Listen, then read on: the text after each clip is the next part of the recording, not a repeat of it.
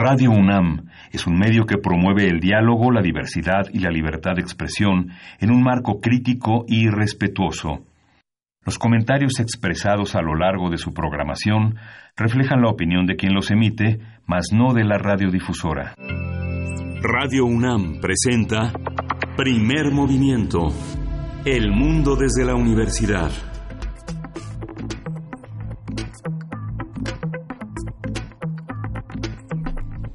Hola, muy buenos días. Hoy es jueves primero de agosto. Iniciamos primer movimiento. Bienvenidos, bienvenidas. Son las 7 de la mañana con 5 minutos.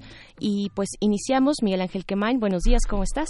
Hola, Berenice, buenos días corriendo en esas mañanas. Corriendo, corriendo un poco, pero aquí estamos, aquí estamos cuando ya es jueves, cuando arranca agosto. Además, inicia el día de hoy eh, agosto. Estamos en desaceleración, pero no en recesión, dijo eh, de manera pues alegre prácticamente el presidente Andrés Manuel López Obrador el día de ayer después de este reporte, de este informe del INEGI sobre la situación de la economía, de la economía eh, en nuestro país. Y pues bueno, sigue también el ambiente hostil hacia la prensa de México. Este miércoles el medio Monitor de Parral fue atacado, lanzaron un par de personas lanzaron bombas Molotov a las instalaciones, a rompió los cristales y luego aventaron bombas Molotov al interior de las instalaciones donde se aloja este periódico de Chihuahua los directivos pues decidieron, eh, lamentable, ¿verdad?, que esto tenga que suceder, decidieron suspender temporalmente la publicación impresa y de manera definitiva la fuente policial, la cobertura de la fuente policial. Y bueno, Monitor de Parral es un diario con más de 50 años de existencia y así está la situación, una muestra más de, eh, pues, de la situación que, que vive la prensa en nuestro país. Ayer ya comentábamos que en Morelia el martes, el martes fue encontrado sin vida el director de Guerrero al Instante, Roberto Barragán, eh, esto en el estado de Morelos, perdón, en el estado de Morelos, y, bueno, pues ahí está esta forma de iniciar. También hoy rinde protesta el gobernador electo de Puebla, eh, Luis Miguel Barbosa, un gobernador, pues un político mexicano que tiene poco más de 25 años de experiencia, se sumó a su carrera política o decidió hacer, eh, exponer abiertamente su interés eh, político cuando en 1994 el ingeniero Cuauhtémoc Cárdenas pues emprendió su campaña presidencial como candidato del PRD y ahí fue cuando Luis Miguel Barbosa decidió, les comentaba, exponer abiertamente su interés por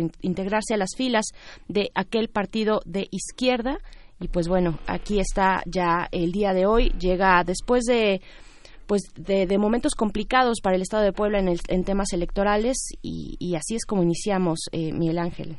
Sí, justamente los resultados del, de una falta de eh, respeto hacia la prensa, de una protección adecuada, es lo que generan estos ataques que no solo vienen del crimen organizado, sino del crimen organizado que todavía está incrustado en el gobierno, en los gobiernos estatales y en el gobierno federal, lo que han llamado una limpia, dista mucho todavía de tener unos alcances mucho más amplios. Y la descalificación a la prensa es eh, resultado también de este menosprecio que se tiene a la, a la historicidad, a la posibilidad de pensar a través de los medios gran parte del camino del país. Y no es eh, no es eh, es contradictorio, por una parte, el desprecio hacia los medios, esta, esta indiferencia también a, su, a plantear de una manera más amplia la necesidad de sobrevivencia de una prensa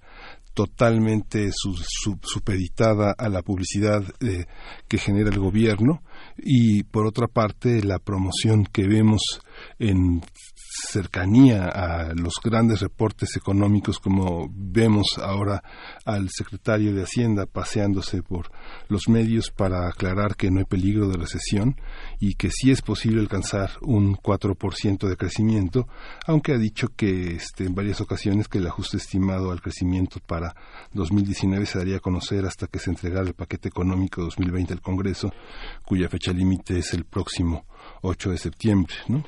Así es, así es. Pues de esta manera iniciamos primer movimiento. Le damos la bienvenida a quienes nos sintonizan precisamente allá en Chihuahua, en la Radio Universidad de Chihuahua. Gracias, bienvenidos. Estaremos con ustedes de 6 a 7, hora de Chihuahua, 7 a 8, hora de la Ciudad de México, a través de tres frecuencias, el 105.3, el 106.9 y el 105.7. Díganos en Chihuahua, pues cómo, cómo amanecen. Ya dábamos esta nota de los ataques al eh, monitor de Parral, a este medio que decidió suspender su publicación, su publicación impresa y su actividad en la fuente policial. Eh, pues, ¿qué opinan ustedes allá en Chihuahua? Arroba P en Twitter, así nos pueden encontrar. Y también Primer Movimiento en Facebook. Estamos eh, atentos a sus comentarios, cómo amanecen allá en Chihuahua, pero también en el resto del país, donde, nos, donde sea que nos escuchen a través de nuestra página, de nuestro sitio digital radio unam radio.unam.mx, ahí estamos también. Y pues bueno, eh, mucho por delante, eh, Miguel Ángel. El día sí, vamos a tener en este jueves de autoayuda el Teatro para la Dignidad de la UNAM, un proyecto de cuatro obras de teatro, de cuatro dramaturgos importantes, de cuatro directores que enfrentan la idea de eh, las fronteras. Vamos a conversar en esta mañana con Estela Leñero, ella es escritora de teatro, maestra, periodista teatral, y vamos a conversar también con Alberto Lomnis. Lomnis ha sido uno de los grandes eh, fundadores de la teatralidad en la segunda mitad del siglo XX, ha sido una, ese ha sido el gran, gran promotor del teatro para sordos, un director eh, muy importante en el terreno de comunicar al teatro mexicano, de, de quitarle las fronteras al teatro mexicano y va a estar eh, con nosotros en un enlace telefónico. Así es, y como todos los jueves, nuestra sección de Historia de México con el doctor Alfredo Ávila. Él es investigador del Instituto de Investigaciones Históricas de la UNAM y pues nos quedamos con ganas de seguir en este hilo sobre la historia del periodismo en nuestro país. Así es que viene una segunda parte de esa conversación. Vamos a tener en la nota nacional eh, eh, qué ha pasado después de la estafa maestra, cómo en qué estado está justamente el periodismo de investigación. Hablábamos hace algunas semanas con diferentes actores de organizaciones eh, civiles que son investigadores y que justamente han contribuido de manera sustancial a entender qué, pasa con México en este sentido. Vamos a contar con el comentario de Nayeli Roldán, ella es periodista, reportera de Animal Político y una de las autoras del libro La estafa maestra que ha sido como una piedra angular para entender toda esta, este, toda esta maraña, toda esta red de corrupción que hay en el gobierno. Así es, vaya momento con la estafa maestra. También, Miguel Ángel, en nuestra nota internacional hablaremos con el doctor Adolfo Laborde. Él es analista internacional e investigador de la Escuela de Economía y Negocios de la Universidad de Anáhuac. El tema es Corea del Norte, la cuestión de los misiles, las ondas expansivas. Pues bueno, el comentario del doctor Adolfo Laborde al respecto y vamos a contar también con una mesa dedicada a Agnes Heller. Eh, Agnes Heller y la revolución de la vida cotidiana. Eh, este es el comentario que en Mundos Posibles eh, elabora el doctor Alberto Betancourt, quien es profesor de la Facultad de Filosofía y Letras de la UNAM. Así es, también conversaremos sobre el trigésimo aniversario de la BSS Compañía de Danza en conversación con su fundador, con el fundador de la compañía, precisamente Vicente Silva Sanginés. Esto ya hacia los últimos momentos de nuestra emisión del día de hoy. Habrá poesía necesaria.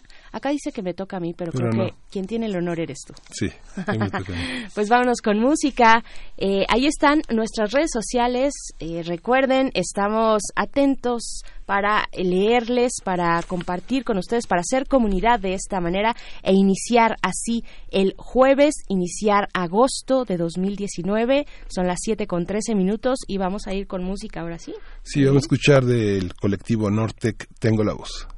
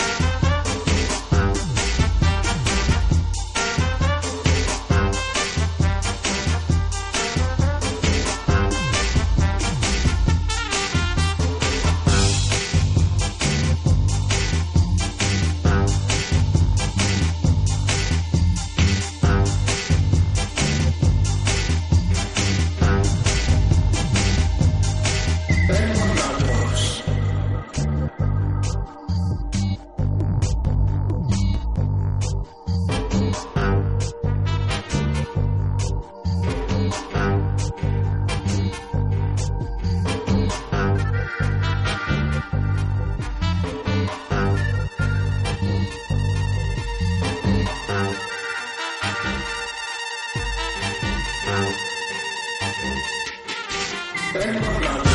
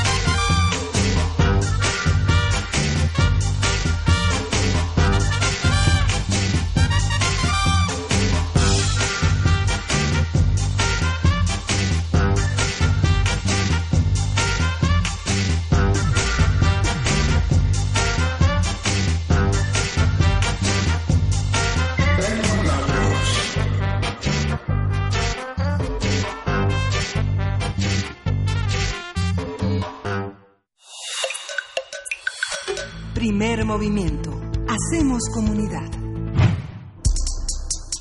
Jueves de autoayuda. El movimiento Teatro por la Dignidad es un proyecto que surgió en 2017 conformado por dramaturgos, directores y escritores mexicanos para manifestarse en contra de las políticas de migración de la campaña presidencial de Donald Trump. Desde su formación, el movimiento ha organizado conferencias, diálogos y debates con el propósito de invitar a la comunidad teatral y a todas las personas que deseen discutir y manifestarse acerca de la política migratoria entre México y Estados Unidos, así como de sus efectos en las personas. En esta ocasión, el movimiento Teatro por la Dignidad junto con la dirección de Teatro UNAM y la Cátedra Mandela, presentan el proyecto Ciclo Teatro por la Dignidad, que se desarrollará a partir de hoy y hasta el 22 de septiembre en el Foro Sor Juan Inés de la Cruz del Centro Cultural Universitario. Este proyecto se compone de cuatro obras teatrales, dos mesas de reflexión y una sesión del aula del espectador, los cuales tratarán acerca de la migración, los migrantes, la separación de las familias, la frontera, en fin, el cruce de culturas y la noción de identidad. Las obras que se presentarán son No Volveré, La vieja rabiosa del norte, Esperamos al gordo y Cremación. A partir de este proyecto de la Dirección de Teatro de la UNAM vamos a hablar sobre las formas en que el teatro contribuye a analizar al análisis de la realidad, a transformarla. Y están con nosotros Estela Leñero, ella es eh, dramaturga, es escritora, es crítica, es maestra de teatro, tallerista, y le doy la bienvenida. Estela, ¿cómo estás? Hola, ¿qué tal? Muy bien, gracias Miguel Ángel. Está también en la línea Alberto Lomnist. Él es un director de teatro que ha incursionado prácticamente en todas las facetas del quehacer teatral, desde la dramaturgia, la actuación, la gestión, la producción, la docencia, el diseño y sobre todo la dirección de escena. Alberto, qué gusto escucharte otra vez. Muchas gracias, Miguel Ángel. Pues cómo, cómo, en, cómo entender eh, esta, esta obra que hoy se presenta, no, no volveré en la dramaturgia de Estela Leñero, no es la primera vez que están juntos, son viejos conocidos y viejos conocidos de esta forma de hacer un teatro que influya, que participe y que haga cambios en, en, en, el espectador. Eh, así es, realmente. Quizá Estela nos pueda hablar un poquitito sí, de sí, la Estela. dramaturgia. Sí, maestra Estela Leñero.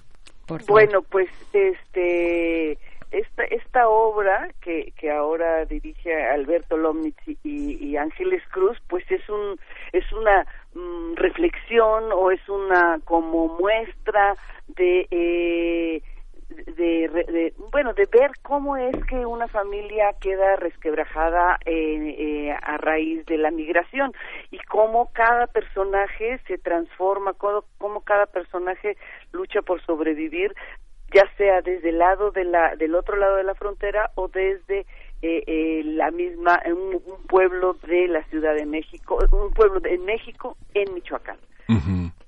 Uh -huh, claro. ¿Cuáles son las dificultades? Son tres personajes, dos mujeres, dos hombres, uno que emula en la obra a Donald Trump y, bueno, dos personajes, eh, tres personajes entrañables que viven en esta, en esta forma de dilución de las fronteras, pero al mismo tiempo de reflexión sobre la distancia. ¿Cómo, cómo es el enfoque, Alberto? ¿Qué vamos a ver hoy?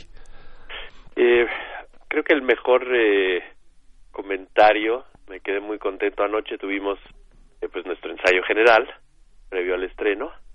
Eh, invitamos a algunas personas al ensayo general, que siempre siempre ayuda tener un poco de público en el ensayo general para para medir cómo está funcionando la obra.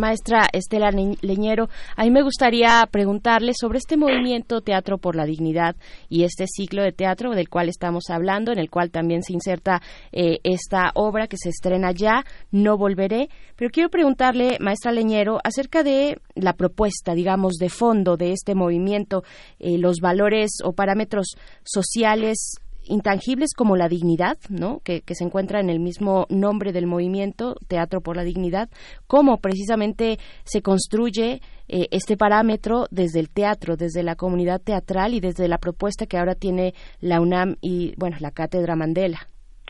Bueno, yo creo que eh, el teatro es un, es un medio muy eficaz para poner en evidencia, para mostrar y para pronunciarse eh, en cuanto a los acontecimientos que están sucediendo en nuestra sociedad y el movimiento por la dignidad precisamente surge como una manera de pronunciarse en contra de estas políticas migratorias de Donald Trump eh, y sus pronunciamientos. Creo que es un, una situación en donde se, eh, eh, se se ataca la dignidad humana, eh, donde se considera eh, eh, a nuestros eh, a nuestro pueblo, a nuestros habitantes que migran eh, y que no migran por gusto, sino que migran por una, una necesidad de buscar otras oportunidades de, de vida y que, eh, y, y, que, y que es necesario manifestarlas. El teatro, dicen, bueno, el teatro transforma las vidas, ¿no? Uh -huh. Creo que eh, no es una transformación eh, así como como mucho en muchos tiempos eh, o en, en un pasado yo creía, en, por ejemplo, sino que es como la, la, oportunidad de poner en evidencia y de poder este, analizar más detalladamente cómo se da este fenómeno eh, eh, de la migración y de estas políticas anti, antimigrantes eh, en las personas y en este caso cada obra de teatro aborda de manera diferente el impacto eh, personal y más íntimo eh, eh, en, en, la, en lo, lo, que sucede en el corazón de, la, de, las personas. Y en no volveré dentro de estas dos parámetros el que el que migra y las que se quedan creo que también permite observar como un, un fenómeno como es el, el hermano o el hijo que, que, se va eh, y que después vuelve eh, implica el, el, este reencuentro o esta dinámica eh, de ausencia, implica esta posibilidad de eh, romper el silencio, de eh, entrar a un proceso de conciencia, en el caso de las mujeres, un eh, en el caso de, de, la hija en particular, para poder transformar y para poder decidir sobre su propio destino. Creo que eh, en, en, No Volveré el, el hecho de que estas dos mujeres permanezcan en su lugar y traten de encontrar las formas de, de vivir, también implica, y por eso eh, Alberto decía de la esperanza, también implica que eh, abrir eh, la posibilidad de poder decidir sobre las vidas, sobre todo en el caso de las mujeres, en donde tienen toda una serie de condicionamientos opresivos y limitantes, y que ellas con su acción van luchando cada una a su manera por eh, eh, pasar a otro lado, por ser de otra manera y lograr vivir eh, más como ellas quieren y decidir sobre su propio destino. Alberto, esta, esta puesta en escena frente de un conjunto de artistas frente a un valentón en Estados Unidos que unificó el repudio nacional contra las medidas que tomó contra los migrantes, no solo mexicanos, sino también latinos, eh, ¿Cómo es posible que, esto, digamos, unifique al país, pero cuando se produce una, un producto artístico como el que se, como el que ustedes van a presentar a partir de esta noche, ¿cuál es la particularidad de que sea un escenario como la UNAM? Tú vienes de una experiencia de administrar desde el gobierno federal, desde el IMBA, el teatro, el teatro mexicano, y cómo ¿Cuál es la particularidad que encuentras que sea desde la universidad? ¿Es, eh, ¿Tiene un signo particular o no, no es necesario? Indudablemente, creo que la, la Universidad Nacional es el lugar de reflexión por excelencia en este país, no me queda ninguna duda.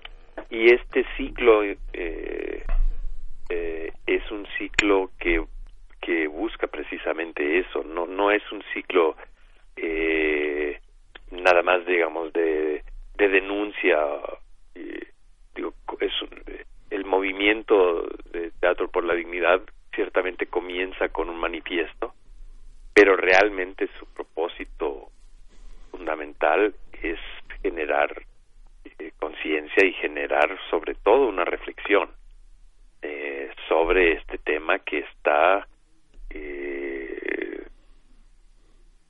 afectando a nuestro país y a, y a, y a nuestros vecinos del norte también de una manera eh, brutal realmente. Eh, y, y no hay mejor lugar para ello que la Universidad Nacional. Creo que parte de las una de las eh, características que hace tan interesante a este ciclo no es solo el hecho de ver cuatro obras de estreno son cuatro obras que se escribieron especialmente para este ciclo eh, y que se están en las cuatro estrenando eh, ahora en este próximo mes y medio. Estará dos semanas cada obra nada más.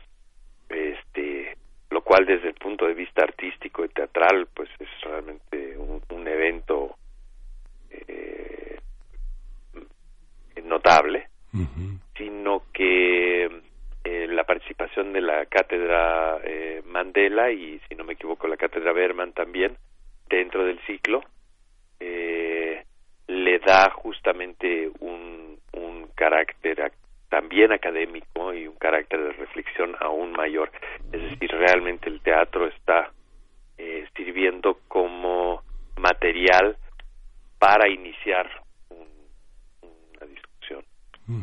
Claro, les recordamos que estamos conversando con la maestra Estela Leñero y el maestro Alberto Lomnitz acerca de esta propuesta de cuatro obras que están eh, por estrenarse ya el día de hoy. No volveré, La vieja rabiosa del norte, Esperamos al gordo y Cremación en el circuito, digamos, en el, en el ciclo de teatro por la dignidad que ofrece el movimiento Teatro por la Dignidad, un proyecto que surgió en 2017, eh, pues que agrupa a distintas personas del teatro eh, en, frente a las políticas políticas migratorias de Donald Trump. Y pues bueno, también eh, yo, yo quisiera preguntarles qué es lo que, qué es lo que distingue al teatro, la propuesta del teatro frente a otros espacios, tal vez los medios de comunicación, las mismas investigaciones académicas, los trabajos de la sociedad civil que apuntan todos ellos hacia evidenciar el fenómeno migrante, ¿no?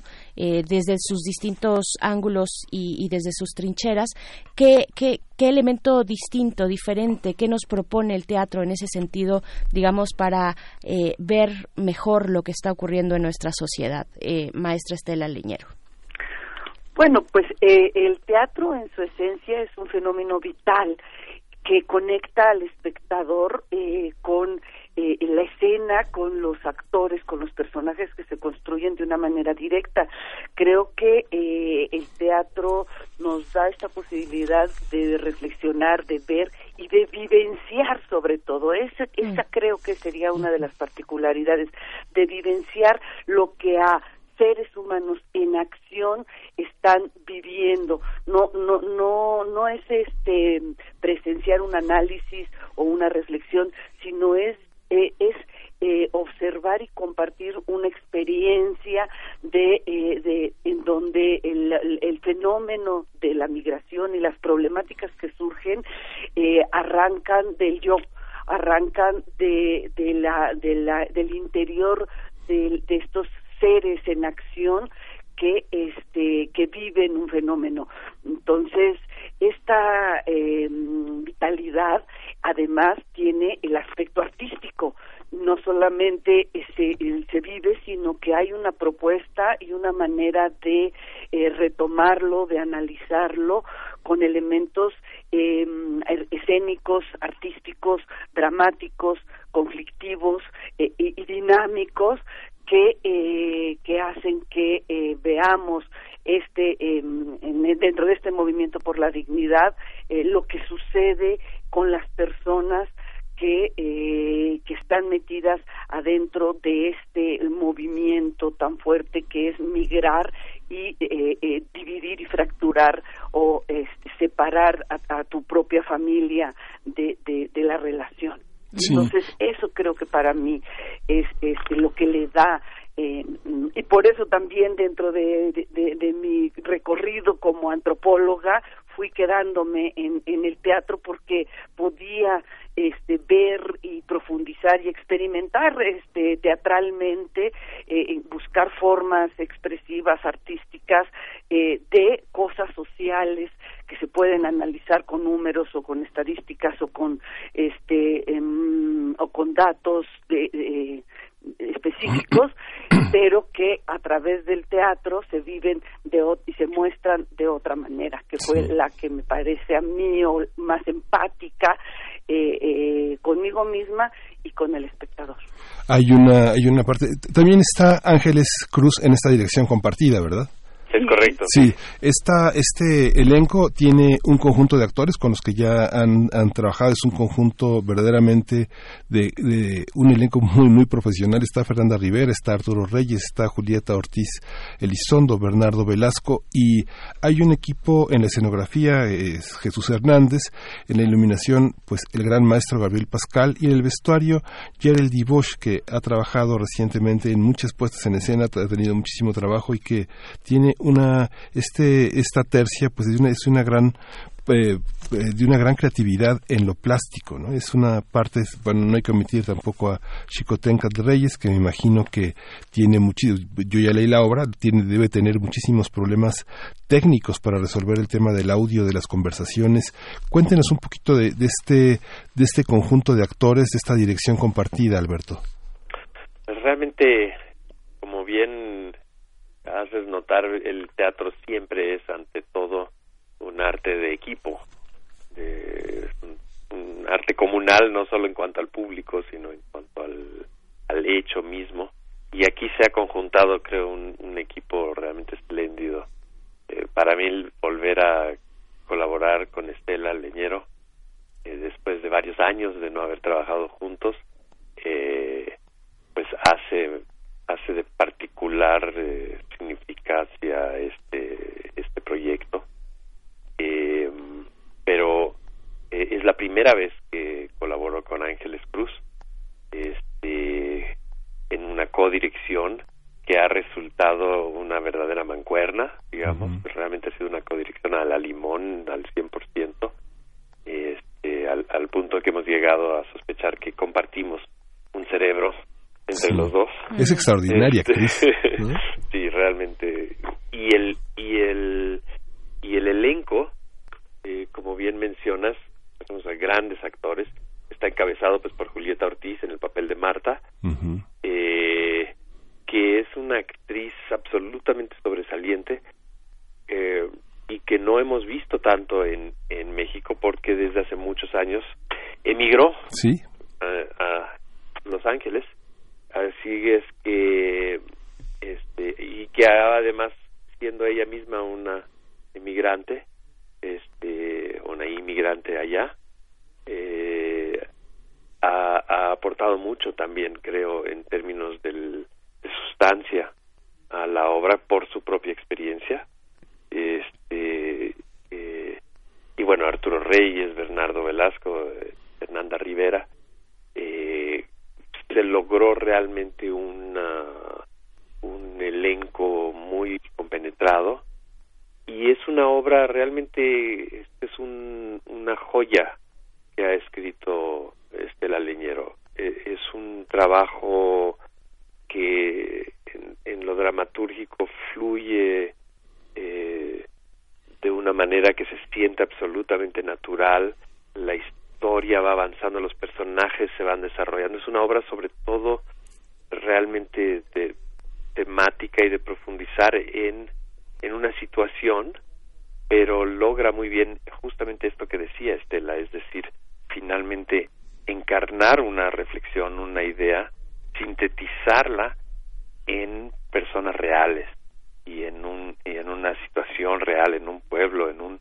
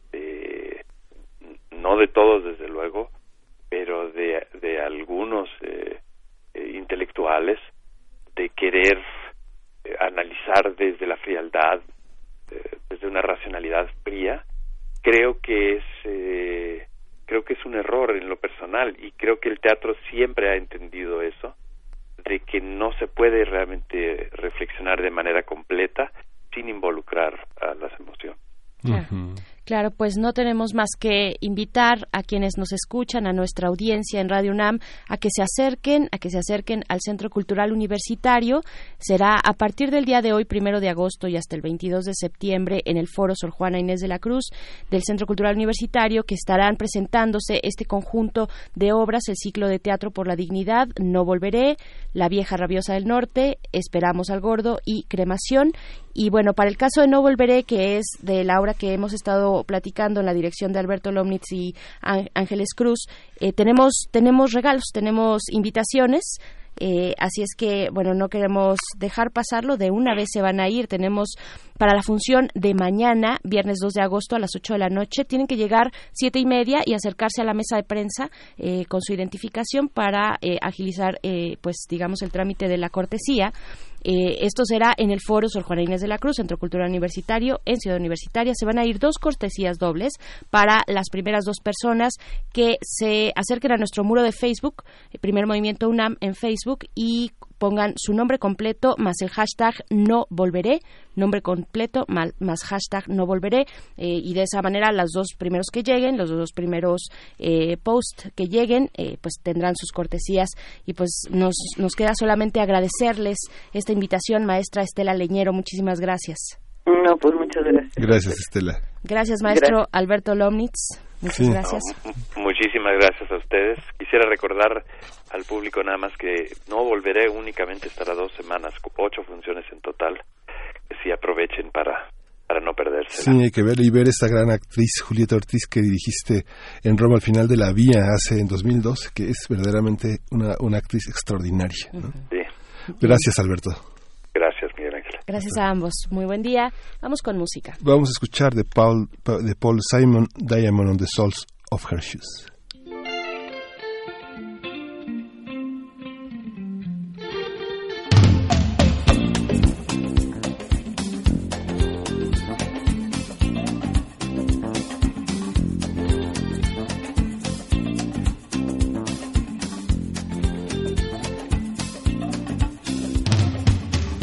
Say she's crazy. She got diamonds on the soles of her shoes. Well, that's one way to lose these walking blues. Diamonds on the soles of your shoes. She was physically forgotten, but then she slipped into my pocket with my car keys. She said, You've taken me for granted because I please you. Wearing these diamonds ones. And I could say, ooh,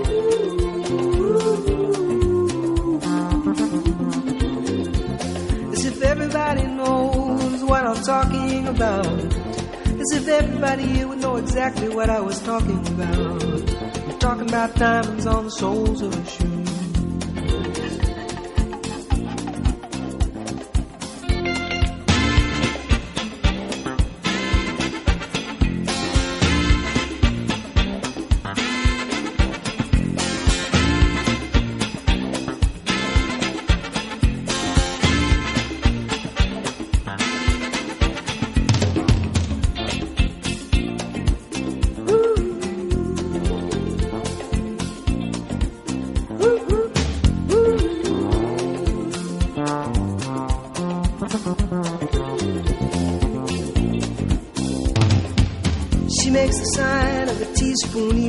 Sign of a wave.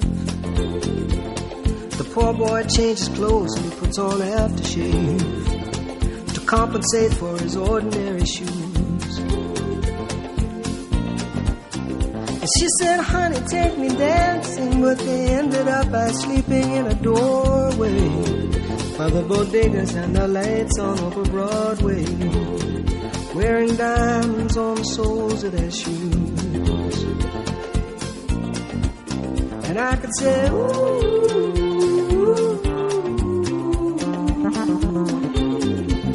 And everybody here would know what I was talking about.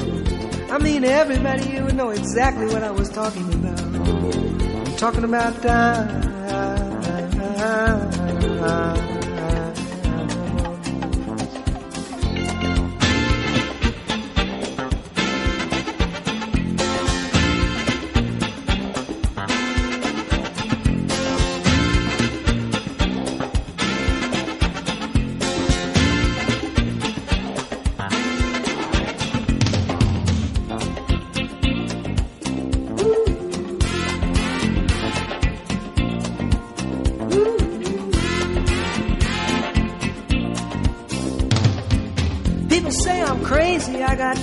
On the soles of my shoes, yeah.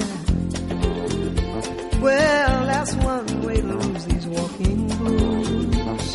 Diamonds on the soles of my shoes.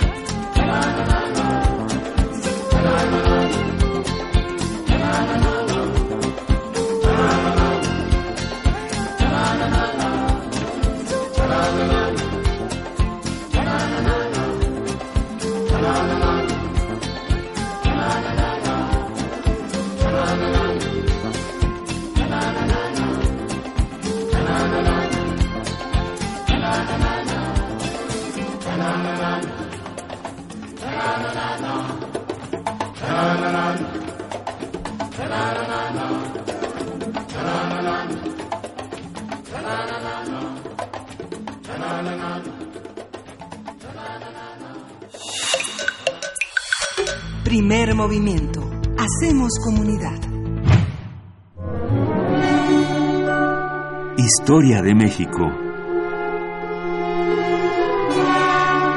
Ya saben, todos los jueves tenemos Historia de México con el doctor Alfredo Ávila, quien es investigador del Instituto de Investigaciones Históricas de esta universidad. Y el día de hoy vamos a, se- a seguir, a continuar este hilo sobre la historia del periodismo en México. ¿Cómo estás, doctor Alfredo Ávila? Buen día. Hola, buenos días, buenos días a todo el auditorio y bueno, la, la semana pasada hablamos de la prensa en la República Restaurada, pero pero hace falta un poco ver cuál es el contexto general, cómo surge esta cosa que se llama libertad de prensa y que, que bueno, se, se ha convertido en una guía y que además en México ha tenido una historia muy particular, porque en un sentido estricto, desde que México se independizó, nunca ha habido censura de contenidos después de haberse publicado.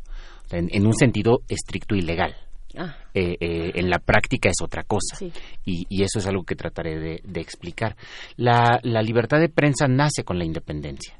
Nace con la independencia, aunque en realidad no por parte del proceso de independencia, sino porque eh, en ese momento, en España, se está dando también una revolución, una revolución liberal, y desde 1811 las Cortes españolas decretaron la libertad de prensa.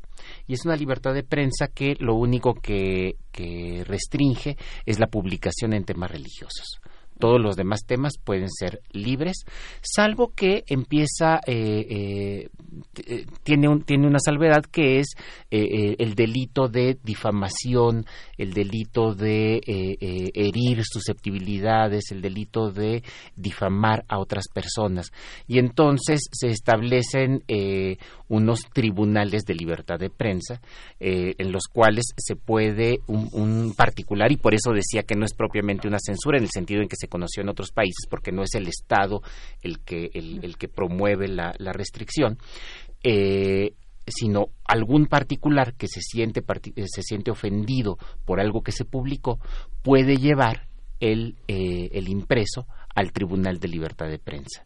Y en ese tribunal, que además es bien interesante porque es un jurado, sea, a diferencia de todos los demás tribunales que hay, este es un jurado, es decir, está integrado por gente que más o menos conoce del medio y, está involucrado, pero que son ciudadanos, son los que determinan si la persona se excedió en el uso de la libertad de prensa atacando a una persona en particular o si eh, no hay ningún, ningún problema.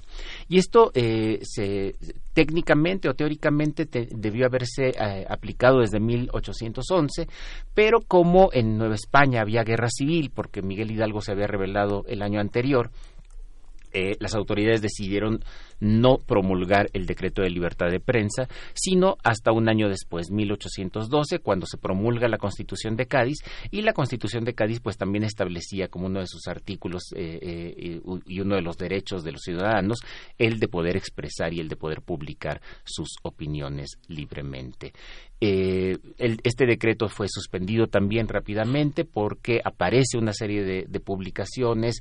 Estoy pensando en El juguetillo de Carlos María Bustamante o quizá el, el más famoso, El pensador mexicano de José Joaquín Fernández de Lizardi, que en realidad no es que fueran periódicos que, mo- que, que atacaran al gobierno ni, ni nada de eso, pero se están dando en un contexto de guerra. José María Morelos está avanzando, se hacen elecciones en la Ciudad de México y los ganadores de la elección es gente que simpatiza simpatiza con los insurgentes. Entonces, las autoridades deciden suspender la libertad de prensa y no se restablecerá prácticamente sino hasta 1820, nuevamente con la Constitución.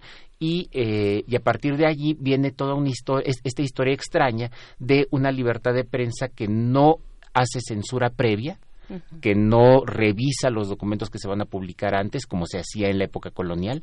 Hay que recordar que en la época colonial cualquier persona que quería publicar, pues primero tenía que ir con los censores para que estos determinaran si se podía publicar o no. Entonces eso desaparece y en el que tampoco el Estado interviene eh, en la censura, por lo menos legalmente, porque por supuesto eh, muchas de las demandas particulares en contra de, de las publicaciones, pues se sabía que eran incitadas por las autoridades es decir, eh, puede que haya sido un particular el que demandara a un periodista por eh, haberse excedido en la libertad de prensa y es bien curioso que usaran ese término se excede en la libertad de prensa y eh, pero en muchas ocasiones se sabía que detrás de estas demandas pues estaban algunas de las de las autoridades no algún secretario de estado o el propio presidente de la república. Y esto sucedió a lo largo del siglo XIX con todos los grupos con todos los grupos políticos de, de la época con los santanistas con los bustamantistas que trataban de acallar los órganos de los grupos de los grupos opositores. Eh, eh, eh, por supuesto, eh, surge allí la idea de que la auténtica opinión pública, pues es la opinión pública que me beneficia. Es decir, la opinión pública auténtica es aquella que expresa lo que el periodista quiere decir. Hay, hay varias, incluso hay varias propuestas que teorizaban acerca de la opinión pública y de la libertad de prensa. Una cosa que ya no se da, por ejemplo, parece que, que, que ahora estamos tan acostumbrados al tema de la libertad de prensa y todo el mundo dice sí, lo que necesitamos es libertad de prensa, que ya nadie se pregunta acerca de cuáles deben ser sus características y cuáles deben ser sus condiciones. A mí me gustaría que, que, este momento, eh, particularmente hoy que ha vuelto otra vez al, debate público este, este tema de los medios, pues se pudiera teorizar un poco sobre esto. Pero en el siglo XIX, como era una cosa nueva, como nunca antes había existido y a nadie se le había ocurrido que se podía publicar cualquier cosa. Entonces surgen muchos debates y surgen muchas interpretaciones acerca de cuál es el papel del periodista eh, eh, o del publicista, para emplear el término de aquella época, que, además me parece más adecuado, es el que hace público eh, en, el conjunto del cuerpo político. ¿Cuál es la importancia del publicista? Y tenemos desde posiciones como la de Fernández de Lizardi, que él dice, a ver, el publicista es simplemente el portavoz de la opinión pública.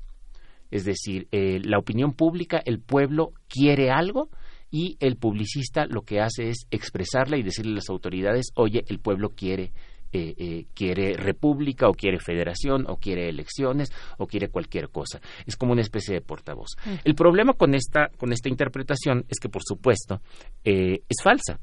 por supuesto, siempre cada, cada publicista va a decir, sí, yo, yo soy la voz del pueblo, yo represento la voz del pueblo, pero ¿qué pasa cuando tienen posiciones contrarias? Entonces, cuando tienen posiciones contrarias, pues, ¿cuál es la auténtica voz del pueblo? Cada uno dirá que la, que la propia, y el gobierno dirá también que es la de sus propios publicistas. Entonces, hay una transformación ya hacia mediados del siglo XIX, y allí José María Luis Mora me parece que es el, personaje central de, de, esta nueva manera de ver a la opinión pública, que presenta al escritor, que presenta al periodista, al publicista, no como un portavoz del público, sino como alguien que presenta argumentos racionales para que el público decida cuáles son los buenos argumentos. Mm. Entonces es ya un poco como un juego de abogados, porque cada abogado, y hay que recordar que la mayoría de los publicistas pues eran, eran letrados, era gente que venía de las facultades de Derecho, que eh, eh, expresan racionalmente sus puntos de vista a favor de la federación, a favor del centralismo, a favor de las elecciones, a favor de Santana, a favor de Bustamante, cualquiera, y el público se convierte en un tribunal, el famoso tribunal de la opinión, que es el que decide a cuál de estos publicistas es el que tiene el que tiene la razón. Y entonces los publicistas se convierten pues propiamente en abogados que están litigando frente a un tribunal, que es el tribunal de la de la opinión. Este es el modelo de publicidad que rige a lo largo del siglo XIX y que va a ser muy difícil, como dije hace rato, que el Estado pudiera establecer métodos de censura previa o incluso posterior sobre las publicaciones porque se supone que la última palabra la tiene precisamente ese tribunal, ese tribunal de la opinión. Eh, esto no quiere decir que no haya habido momentos en los que se suspendiera de plano la libertad de prensa. Por supuesto que los hay casi siempre las autoridades cuando hay un momento de emergencia. Y cuando digo momento de emergencia me refiero a alguna rebelión, alguna sonada, alguna motín, pues aprovechan eso para suspender temporalmente la libertad de prensa. Pero, y esto es algo muy curioso, una vez que se estableció la libertad de prensa y aunque haya estas pequeñas suspensiones, a ningún político se le ocurrió que era algo que debía suspenderse de manera definitiva, sino que simplemente se suspendía por motivos extraordinarios. Hay una rebelión, entonces en este momento tenemos que tenemos que suspender la libertad de prensa hasta que pase hasta que pase la rebelión. Como que hay una aceptación tácita y, y, esto puede parecer a la gente que nos está escuchando le puede parecer normal sí, la libertad de prensa es algo, es algo aceptable, pero hay que recordar, esta gente viene de 300 años en los que no existía tal cosa, entonces en realidad sí es sorpresivo que se adoptara la libertad de prensa de manera tan rápida y además con tan pocas restricciones como hubo como hubo en aquella época. Hay una publicación en 1785 de una de una de una de una, cédula real en la que se establece esta primera ley de imprenta que es solo, solo en el papel y que es interesante porque justamente en ese en ese proceso se hace la distinción entre la categoría del libro como un heredero de la enciclopedia y la infraliteratura que representa lo que publican los publicistas y que parece no, no, no ofrecer ningún peligro para, para la sociedad. Pues parece no ofrecer ningún peligro, pero de cualquier manera sí hay censura. Es decir, en, durante toda la época colonial hay censura previa. Y eh, esto no quiere decir que no hubiera periódicos en la época colonial, por supuesto, por supuesto que los hay. Tenemos los, los, diarios que se publicaron, eh, el propio, el propio, la propia Gaceta de México, el Diario Literario de México, tenemos a publicistas como Antonio Alzate que están publicando, eh, pero ellos sufren censura previa no pueden publicar lo que lo que les dé la gana y cada cosa que van a publicar por eso por eso salvo el diario eh, de México de comienzos del siglo XIX todavía en la época colonial pero ya de comienzos del siglo XIX que además es un portavoz del gobierno pues en realidad eh, eh, ningún periódico es diario porque tenían que pasar por todo ese proceso en, la época colonial. La novedad fue esto. Y la novedad vino además de la mano de una cosa que, que nadie se esperaba. en buena medida hay libertad de prensa porque se suspendió la Inquisición. Sí. Eh, eh, cuando Napoleón invadió España en 1808, los inquisidores que estaban en Madrid se, se dispersan no esperan a que llegue Napoleón, sino que se dispersan y entonces técnicamente desaparece el Tribunal de la Inquisición. Ya después vendrán decretos, vendrá un decreto de Napoleón y vendrá un decreto de las Cortes Españolas para la abolición del Tribunal, pero el Tribunal ya había desaparecido en la práctica cuando Napoleón entró en, Madrid. Y la desaparición del Tribunal fue importantísimo para la libertad de prensa porque eh, eliminó ese órgano que estaba a las vivas, cazando a ver qué se publicaba. Eh, eh, para determinar si, sus contenidos eran morales o eran aceptables o, no. Claro, pues bien, ¿qué, vigencia de esta conversación. Te agradecemos mucho, doctor Alfredo Ávila, que siguieras con este hilo. Eh, es muy revelador, es muy interesante y pues bueno, nos encontramos la próxima semana. claro que sí, gracias. gracias. Y decimos adiós a nuestros compañeros de la Radio Universitaria de Chihuahua. Nos escuchamos mañana. Nos vamos a la segunda hora del primer movimiento. Síguenos en redes sociales. Encuéntranos en Facebook como Primer Movimiento y en Twitter como arroba PMovimiento. Hagamos comunidad.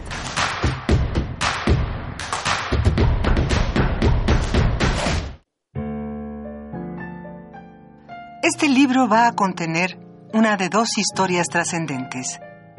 La vuelta de un hombre con un antiguo amor o la oportunidad de un hijo de hacer las paces con su padre. Los lunes de teatro de Radio UNAM te invitamos a ver cómo Julián y Bernardo intentan reconciliarse con su pasado en la puesta en escena El Encuentro, de Daniel García. Todos los lunes de agosto a las 20 horas en la sala Julián Carrillo de Radio UNAM, Adolfo Prieto 133 Colonia del Valle, cerca del Metrobús Amores. Entrada libre. No es vivir cada día como si fuera el último, es vivir cada día para hacer el siguiente mejor. Radio UNAM. Experiencia sonora.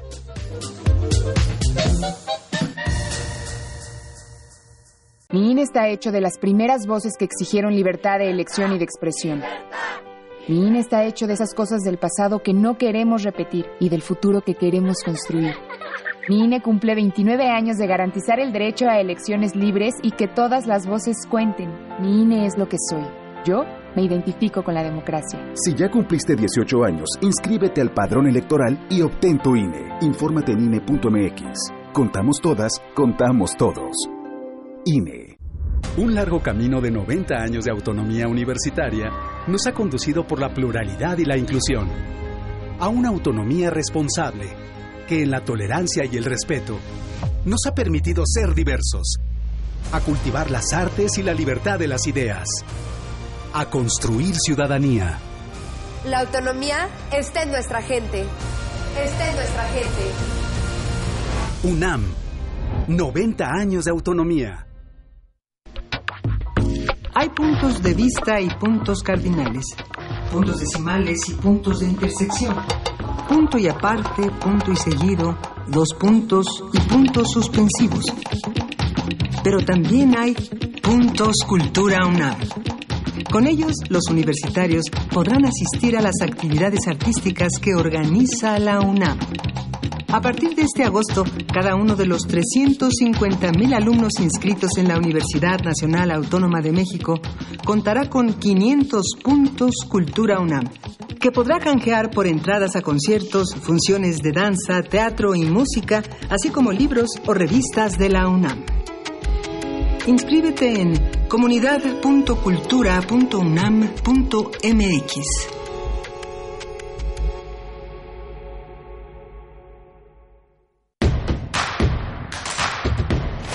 Queremos escucharte. Llámanos al 55 36 43 39 y al 55 36 89 89. Primer movimiento. Hacemos comunidad. Hola, muy buenos días, te gané. Te ganaste. Hola, buenos días, hoy es primero de agosto, hoy es jueves, son las 8 de la mañana con tres minutos y estamos en la cabina de Radio UNAM en primer movimiento. Berenice Camacho, buenos días. Hola, ¿cómo estás, Miguel Ángel Quemain? Pues estamos aquí iniciando, iniciando agosto, ya es jueves, lo estamos logrando y pues bueno, les agradecemos mucho su escucha también a quienes nos sintonizan a partir de este momento en la radio Nicolaita a través del 104.3 en Morelia. Abrazos, saludos a la Universidad Michoacana de San Nicolás de Hidalgo. A ver, sí queremos saber cómo, cómo, eh, pues cómo amanecen allá en Morelia. Queremos que nos escriban a nuestras redes sociales y nos digan cómo amanece Morelia, eh, cómo, cómo han sido también estas semanas de transmisión conjunta entre la Universidad de San Nicolás de Hidalgo y la UNAM. Eh, sabemos que nos escuchan por allá, pues háganse presentes en sus comentarios, arroba P Movimiento en Twitter, Primer Movimiento UNAM en Facebook. Y pues bueno, tuvimos una conversación muy interesante, una primera hora hablando de teatro, teatro para la dignidad, esta propuesta de la UNAM, de Teatro UNAM y la Cátedra Mandela, en un círculo de, en un ciclo de obras de teatro que inicia el día de hoy, primero de agosto y hasta el 22 de septiembre. Eh, entonces, bueno, vale mucho la pena asistir, eh, observar este estas opciones que genera la UNAM eh, a través de la reflexión de nuestro contexto social, de, específicamente en este caso sobre la cuestión migratoria en el periodo presidencial de Donald Trump. Entonces, eh, me parece alentador, Miguel Ángel, me parece muy alentador que la universidad esté realizando este tipo de propuestas. Sí, sabemos que la universidad es muy grande, que a veces se mueve lento eh, porque se involucran muchísimas personas, muchísimas instancias eh, y, y, tiene pues ese empuje puede ser un poco lento, pero es seguro. Es seguro y es contundente y es rotundo y cuando la UNAM eh, presenta, en este caso a sus espectadores, eh, pues una, una propuesta, me parece que siempre, siempre será de calidad.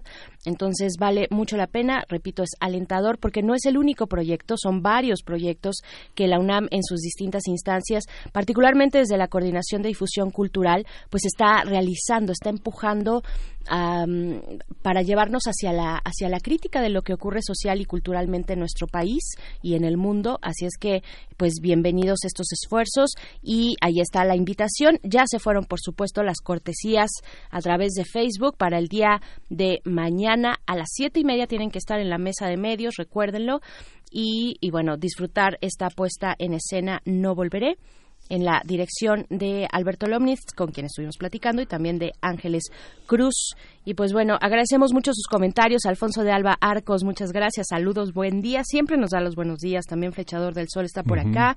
Eh, Pablo Extinto, hola, buenos días. Y ¿quién más está por ahí? Juan Jasso también. Eh, Juan Jasso dice, te, pregunta si Estela Leñero es hija de Vicente Leñero.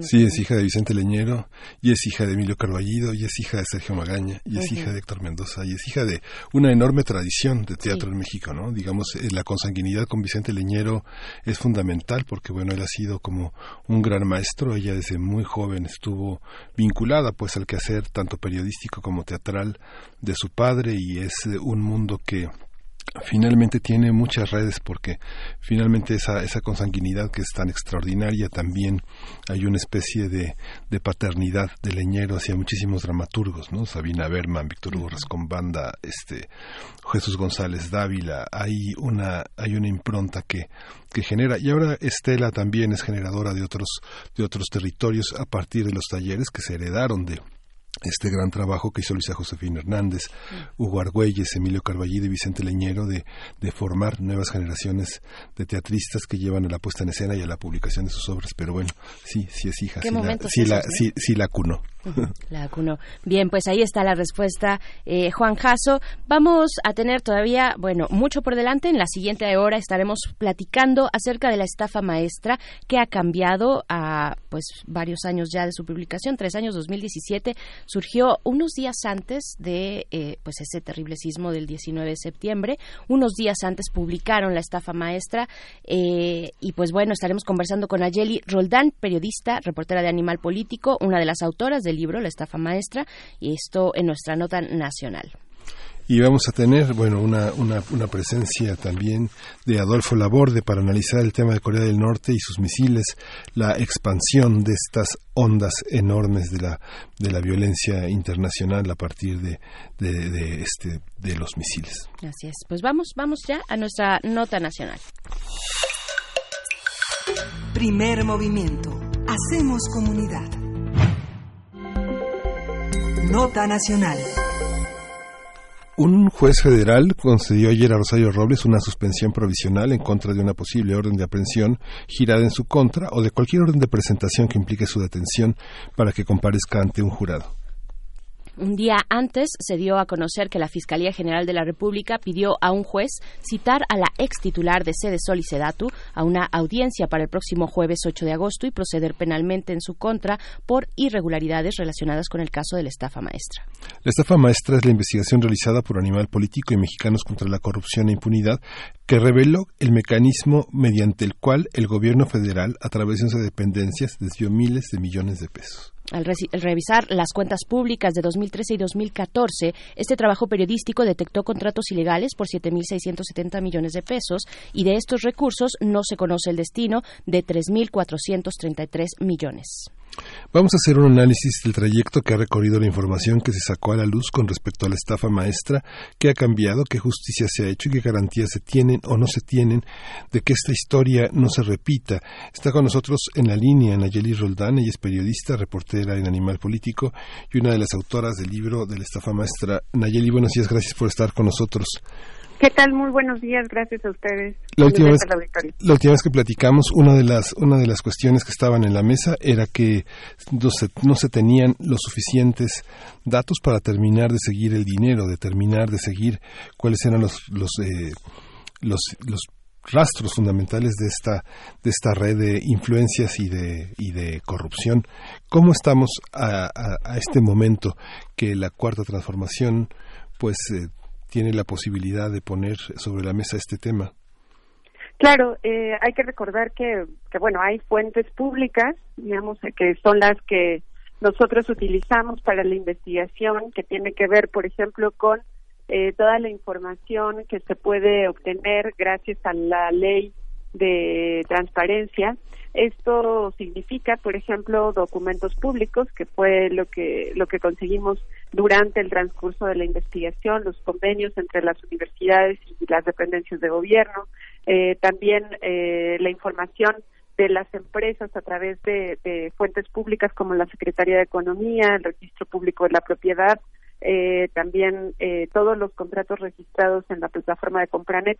Es decir, eh, nosotros pudimos documentar que las empresas eran ilegales gracias a pues la comprobación de su paso por la por la administración pública, digamos, y así fuimos recolectando toda la información de las empresas a través de las vías públicas.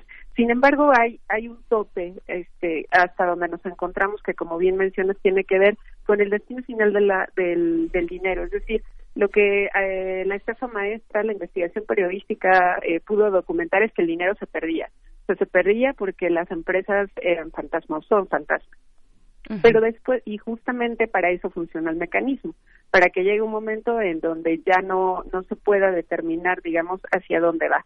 ¿Quiénes sí pueden hacerlo? Eh, el SAT, por ejemplo, o la, y más bien la unidad de inteligencia financiera, quienes sí tienen acceso a la información bancaria. Hay que recordar que este, el secreto bancario eh, está protegido por ley. Por lo tanto, incluso si uno quisiera pedir eh, información fiscal al SAT sobre alguna empresa, no te la dan aludiendo precisamente al secreto bancario. Entonces, por lo tanto, eh, quienes sí pueden hacer todo el análisis financiero de las cuentas de estas empresas fantasma, porque una cosa es que, que, sean fantasma y otra es que este que no exista como registro en el papel de hecho son como empresas de papel eh, sí se pueden porque necesitan forzosamente cuentas bancarias para hacer las transferencias.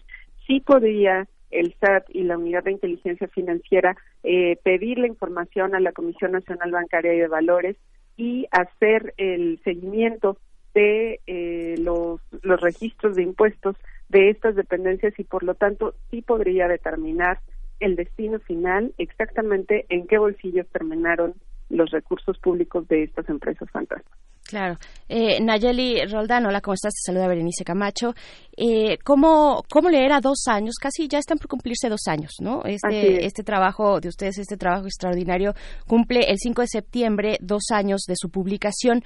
¿Cómo leer a dos años el punto en el que nos encontramos en este momento? Tal vez si tuvieras que hacer un muy breve eh, recorrido sobre pues cómo, cómo han visto ustedes desde Animal Político las acciones que han sido reveladas, cómo ha caminado esta información a lo largo de dos años hasta el punto que estamos el día de hoy, bueno, donde tenemos la noticia de que se ha emprendido acción legal contra una de las personas involucradas, en este caso Rosario Robles, eh, acción legal por parte de la Fiscalía General de la República. ¿Qué nos puedes decir después de estos dos años de camino?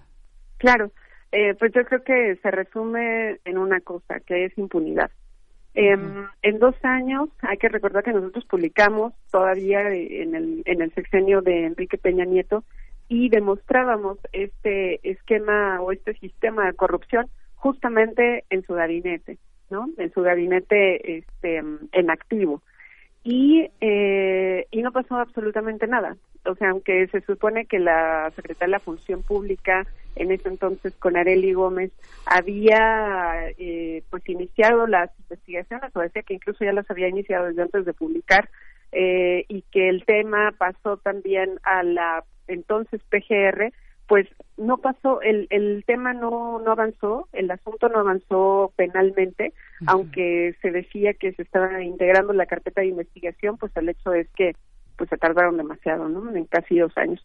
Lo que está pasando con este gobierno y con, con la promesa del nuevo fiscal Alejandro Gertz Manero es que esto ya se va a empezar a investigar a partir o, o tomándolo en cuenta como crimen organizado y eh, y nosotros hemos insistido justamente en eso, en que esto no se trata de un caso de corrupción, sino de un sistema y como tal se tendría que estar investigando y, y, tratando penalmente también para que se pudiera dar con los verdaderos responsables y no solamente con los operadores de una parte del sistema.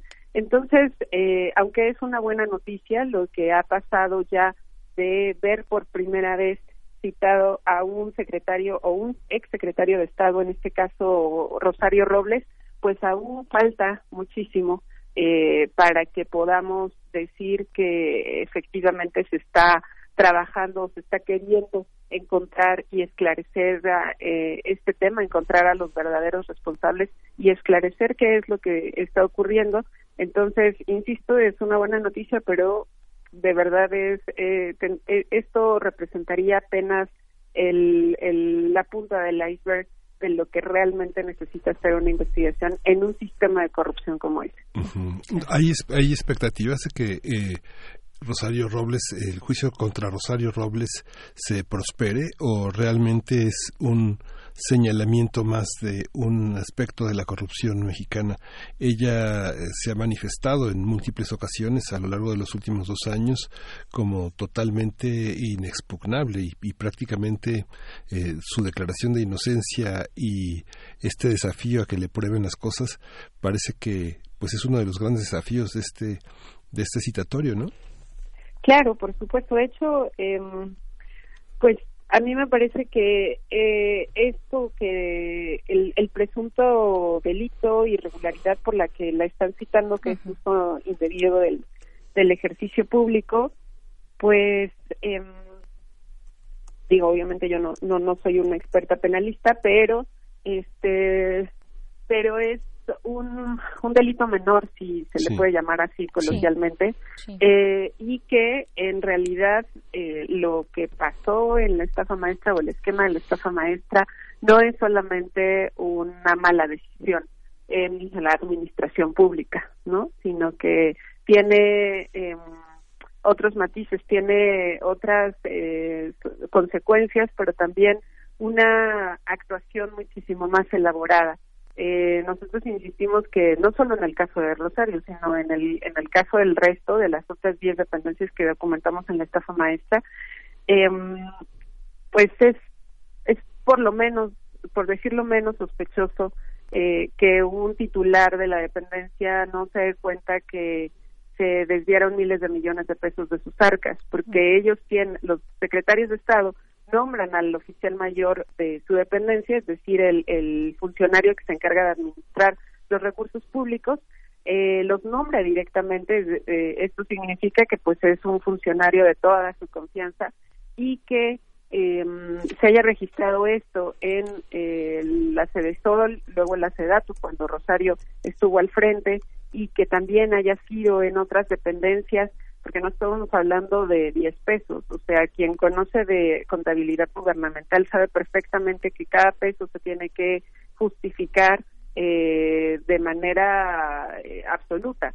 Entonces, eh, que esto estuviera pasando en las dependencias, pues, insisto, por decirlo menos, es extraño que los titulares pues lo hayan se les haya pasado no lo hayan dejado pasar o, o haya pasado desapercibido más bien por lo tanto, eh, pues yo creo que, que, que las responsabilidades que tendría que estar fincando la fiscalía pues son aún aún mayores claro, hay, bueno, pero te pregunto entonces también si, si tú ves, si ustedes ven como equipo la voluntad política, a lo largo de estos dos años tú nos decías, bueno, ha habido impunidad y ese es el signo del recorrido, del transcurso que ha realizado esta investigación periodística de la estafa maestra. Ha habido impunidad. Llegamos a un nuevo momento, un nuevo momento político y nos comentabas también que una de las grandes dificultades para ustedes como periodistas, para continuar, para profundizar, para ir al tope, digamos, de la investigación, es el tema pues eh, de, de, las trabas hacia el secreto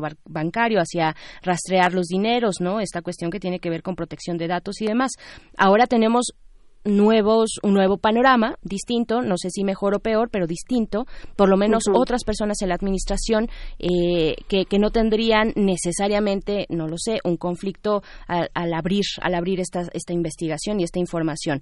Eh, ¿Tú crees que exista esa voluntad política suficiente? Por lo que se le señala a, Rosario Robles, lo bien, bien lo decías, Nayeli, esto que es el uso indebido del ejercicio público, pues es un delito menor que ni siquiera, eh, que no amerita prisión preventiva, por ejemplo, ¿no? Este, Exactamente. Ajá, entonces, ¿Por qué? O sea, ¿por qué por ahí? ¿Qué, es lo que ustedes están, digamos, dialogando como equipo de trabajo? ¿Por qué se le señala, por qué se le investiga eh, o se le abre acción penal a Rosario Robles por este delito cuando tenemos un caso de las dimensiones que tenemos y que ustedes nos presentaron hace dos años?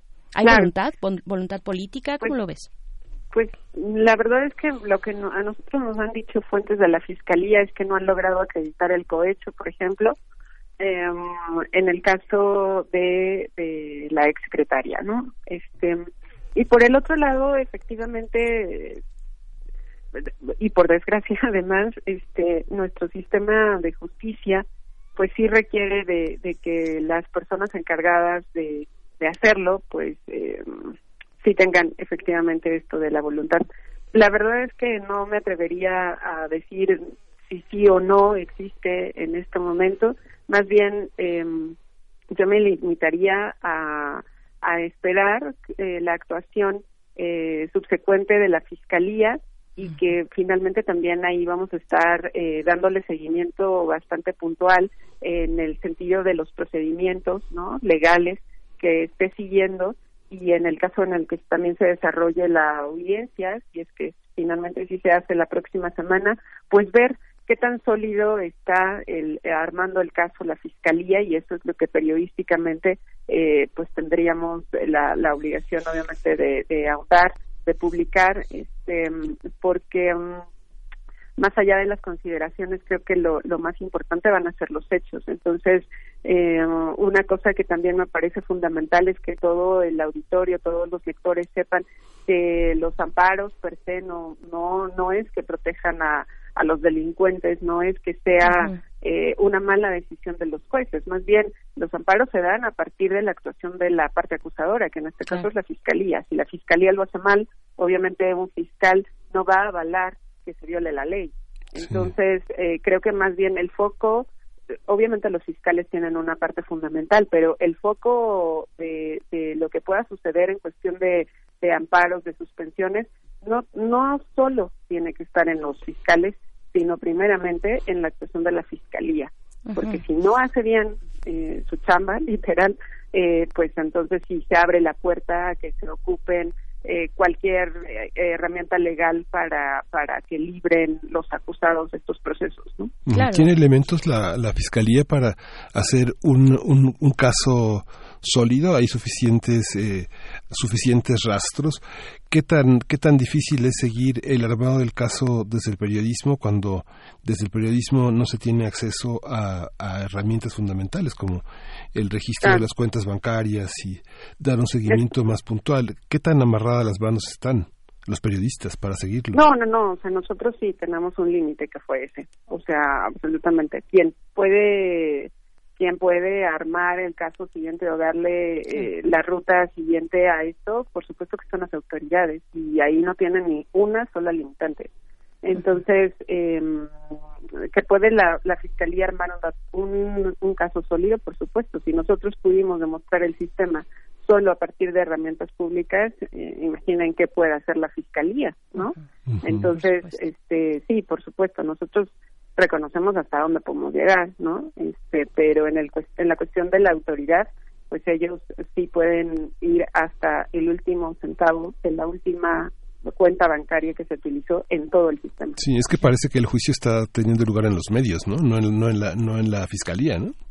Exacto. Entonces también eso es parte como de, de nuestra responsabilidad de de como periodistas, digamos, de explicar este tipo de, de cosas al auditorio, a los lectores, de los procedimientos legales y también de eh, intentar que no, no se hagan linchamientos eh, per se, o sea, insisto que lo de los jueces va a ser una cosa muy importante, pero pero sí hay que siempre matizar que todo deriva de las actuaciones de la fiscalía, ¿no? este, porque incluso ahora en redes sociales lo veo demasiado, todo el tiempo diciendo que los jueces son los quienes son quienes lideran eh, o perdonan, ¿no? Este, a los a los acusados y, y, no necesariamente es así, o sea, insisto, la, la fiscalía tiene una responsabilidad eh, mucho mayor en eso y eh, y pues sí, justo para evitar que esto solamente sea mediático eh, pues hay que dar la, la información eh, lo más clara posible y también eh, pues investigar justo lo que pase alrededor de una un juicio como este de una actuación penal como esta en, en estafa maestra Claro, a mí me parece muy interesante, Nayeli Roldán, y muy importante que tú eh, nos digas acerca del amparo y de que cuando se expide un amparo no necesariamente la persona que solicita el amparo va a evadirse de la justicia, ¿no? No necesariamente significa eso, me parece, y, tampoco significa necesariamente que los jueces estén eh, corrompidos, y que, ¿no? Ajá, no necesariamente. Claro que yo creo que se tiene que mantener la exigencia de que se transparente el poder judicial, de que sus, sus sentencias, sus formas de obrar eh, y, y, bueno, y que, que, que, lo abran, ¿no? Que lo abran para saber lo que está ocurriendo allá, porque también se presta un montón de especulaciones, ¿no? Eh, hay que detener desde los medios eh, este tipo de juicios mediáticos de linchamientos a veces, ¿no? Porque se corren riesgos, se corren riesgos en la investigación, incluso judicial, cuando se llega a dar, por ejemplo, una filtración, este Nayeli, ¿no? Eh, que, que es también uno de los ángulos que está poniendo por ahí Rosario Robles sobre que ella no estaba enterada, ¿no? Y, de ese tamaño es es la responsabilidad que tenemos en los medios. Eh, yo quiero preguntarte sobre un caso central o un una figura central dentro de la estafa maestra que son las adjudicaciones directas. Eh, Tú has visto que, ustedes han visto desde aquel momento hasta hoy, eh, cómo, cómo se ha movido ese, esa figura. ¿Sigue igualmente libre como, como antes? ¿Hay mayor vigilancia? ¿Hay una mejor, eh, digamos, eh, se ha dotado de candados para que esto tenga un mayor control, una mayor transparencia, vigilancia por parte de, no sé, este, la auditoría, la función pública? ¿Qué, ¿Qué, puedes decir al respecto? Claro, pues también es importante eh, tener claro que la adjudicación directa, por ejemplo, per se no, es, no, no está mal, o sea, eso está previsto en la ley. eh, sin embargo, más bien lo que pasó con la estafa es que ni siquiera era una adjudicación directa como tal, sino que más bien hay una excepción en la ley de adquisiciones, justamente en la ley federal de adquisiciones, en la que se menciona la, una excepción al artículo primero en que eh, para para contratos, no para sí para contratación de servicios entre entidades de gobierno no es necesario hacer una licitación y tampoco se considera una adjudicación directa, sino que pasa por convenios. Entonces, este hueco en la ley o, o más bien esta bondad en la ley porque porque funciona, o sea, es decir, si una universidad, si la UNAM puede eh, hacer un estudio de impacto ambiental en una obra eh, del gobierno federal, no es necesario que el, gobierno, por ejemplo, allí hiciera una licitación, sino que le dice a la UNAM, oye, necesito tal cosa. Y entonces firman un convenio de colaboración en el que se establece el pago, el tiempo, el tipo de servicio, etcétera. Y eh, para eso funciona esta excepción a la ley. Nadie estaría en contra de que eso siguiera operando, porque, porque hay cientos de cosas que efectivamente se hacen entre eh, instituciones de gobierno. Para eso está pensado. Sin embargo, esta excepción la utilizaron para, eh, para hacer este esquema, porque eh, como no necesariamente se tenía que hacer una, un concurso, una licitación, y ni siquiera se trata de una adjudicación directa, estos convenios con las universidades públicas pues eh, se podían hacer en cualquier momento de manera directa y además eh, era como la excusa perfecta para que se deslindaran de la contratación o subcontratación de, terceros, en este caso de las empresas. Y estas empresas que nosotros descubrimos que eran fantasma jamás hubieran podido ser contratadas directamente por la dependencia.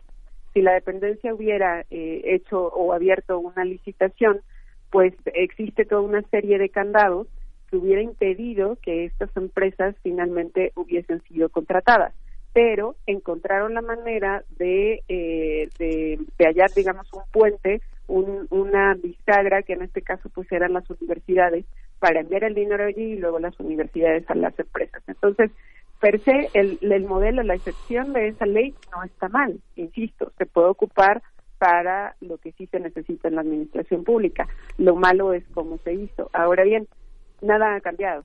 O sea, en la ley no ha cambiado absolutamente nada, sigue exactamente lo mismo. El, el ex auditor Juan Manuel Portal incluso eh, proponía que, por ejemplo, uno de los candados que se le podría poner a esta excepción a la ley tenía que ver con que obligara a los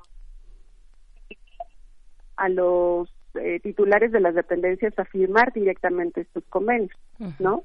Eh, eso lo propuso en la Cámara de Diputados en su último, en, la última entrega del informe de cuenta pública, pero nadie lo parece que lo escuchó. Es y que ahora imagínate eso. podría hacer. Claro, Es que, es que imagínate, digamos, hacer. nada más la firma de convenios, nada más la CEP y nada más la Secretaría de Salud. El secretario puede estar sentado firmando, no sé, este, cinco meses sin pararse de la silla, ¿no? Claro. O sea, Entonces, sí. es inviable, pero- ¿no?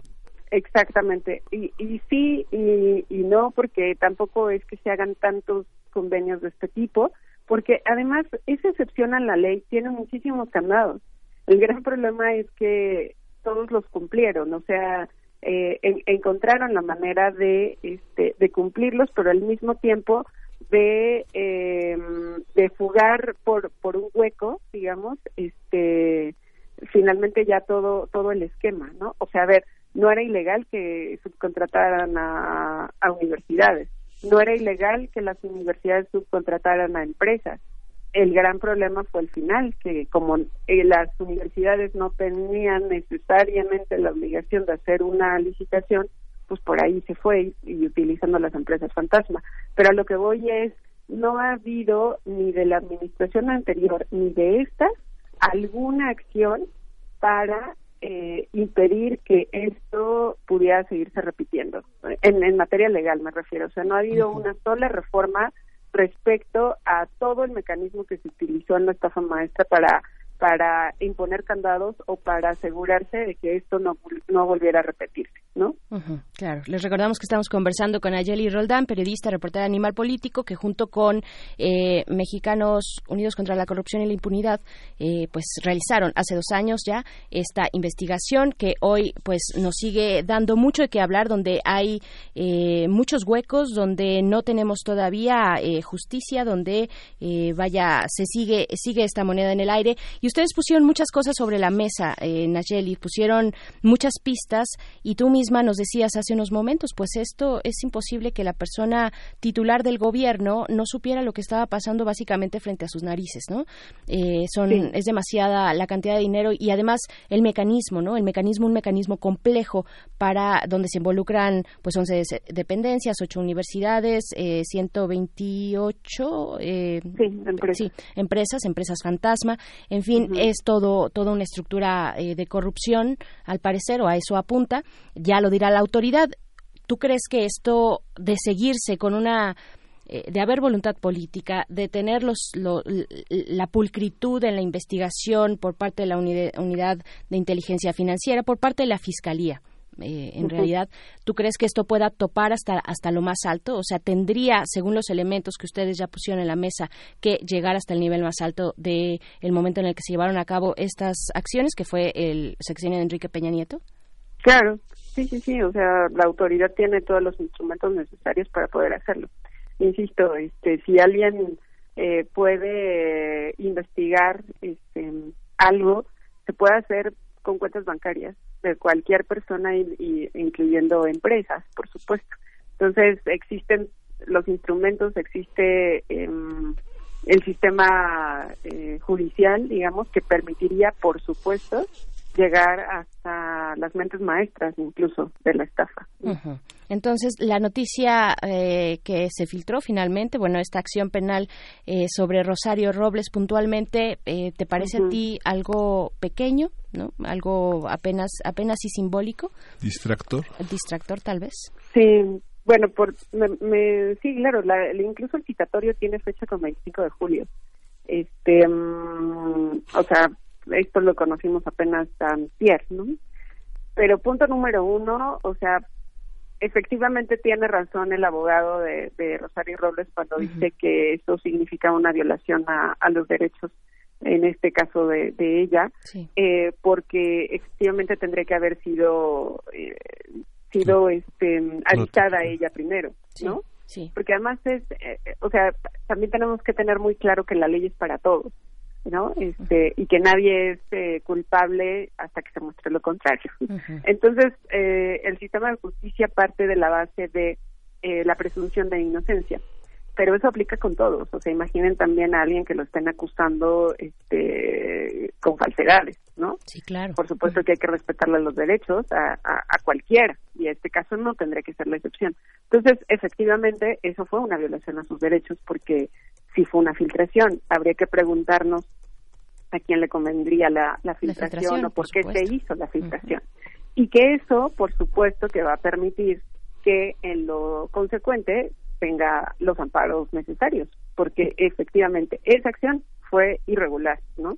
Entonces, em, si así va a estar el resto de cosas, pues entonces sí nos tendremos que preocupar. Por eso insisto, el foco tiene que estar en la fiscalía, porque entonces ahí sí, este, pues es una entidad em, pública a la que sí le tendremos que estar pidiendo pidiendo cuentas. Entonces, em, yo creo que que eso es muy importante, que tenga que cuidar el debido proceso en todo este en todo este caso, porque por una equivocación o por una acción que, que hagan mal, pues se podría caer el caso prácticamente, ¿no? Entonces, eh, pues yo creo que esa es una muy mala señal para empezar, este, que se haya filtrado el, el documento de esa manera y que y que esperemos que no continúen cosas como esa para el resto del, del proceso, porque entonces si alguien libra un, un proceso como este, un juicio como este, solamente por malos procedimientos de la fiscalía y no necesariamente porque demuestre su inocencia, pues entonces eh, tendríamos todo el derecho de, de, de reclamar a la fiscalía, ¿no? Claro, es importantísimo que lo menciones. ¿Quién filtró? ¿Quién filtró ese eh, esa esa orden de aprehensión? Bueno, no es orden de aprehensión. ¿Quién quién filtró finalmente este documento? ¿O si era orden de, apre de aprehensión? No, No, ¿verdad? no, Era nada la más presentación. la, presentación. Ah, sí, sí, exacto. La acción penal, digamos. ¿Quién quién filtró ese documento? ¿Con qué intereses? O evidentemente quien lo haya filtrado sabía de las repercusiones que podía tener esto sobre el de- debido proceso eh, de Rosario Robles y que su defensa, como es evidente, como sería la defensa de cualquier otra persona en el mundo, pues va a apelar por donde pueda y con los medios que, que, que- que se pueda eh, a- hacia el debido proceso, ¿no? Entonces ahí está interesante saber quién y por qué, con qué intereses filtraron ese documento, pues eh, que nos avisa de la acción penal y así también se enteró Rosario Robles a través de los medios de comunicación. Ella no fue, este, pues llamada de manera eh, citada, notificada, ajá, de manera personal, sino se entera a través de los medios. Y pues bueno, daremos seguimiento, por supuesto, a esta trama tan compleja, Nayeli Roldán. Te agradecemos mucho este, este comentario, esta conversación para nuestra audiencia en Radio UNAM el día de hoy. Muchísimas gracias a ustedes y un, un saludo al auditorio. Gracias. Gracias, Nayeli. Pues vámonos con música. Son las 8.38 de la mañana. Esto es de Hello Seahorse. La canción es La Flotadera.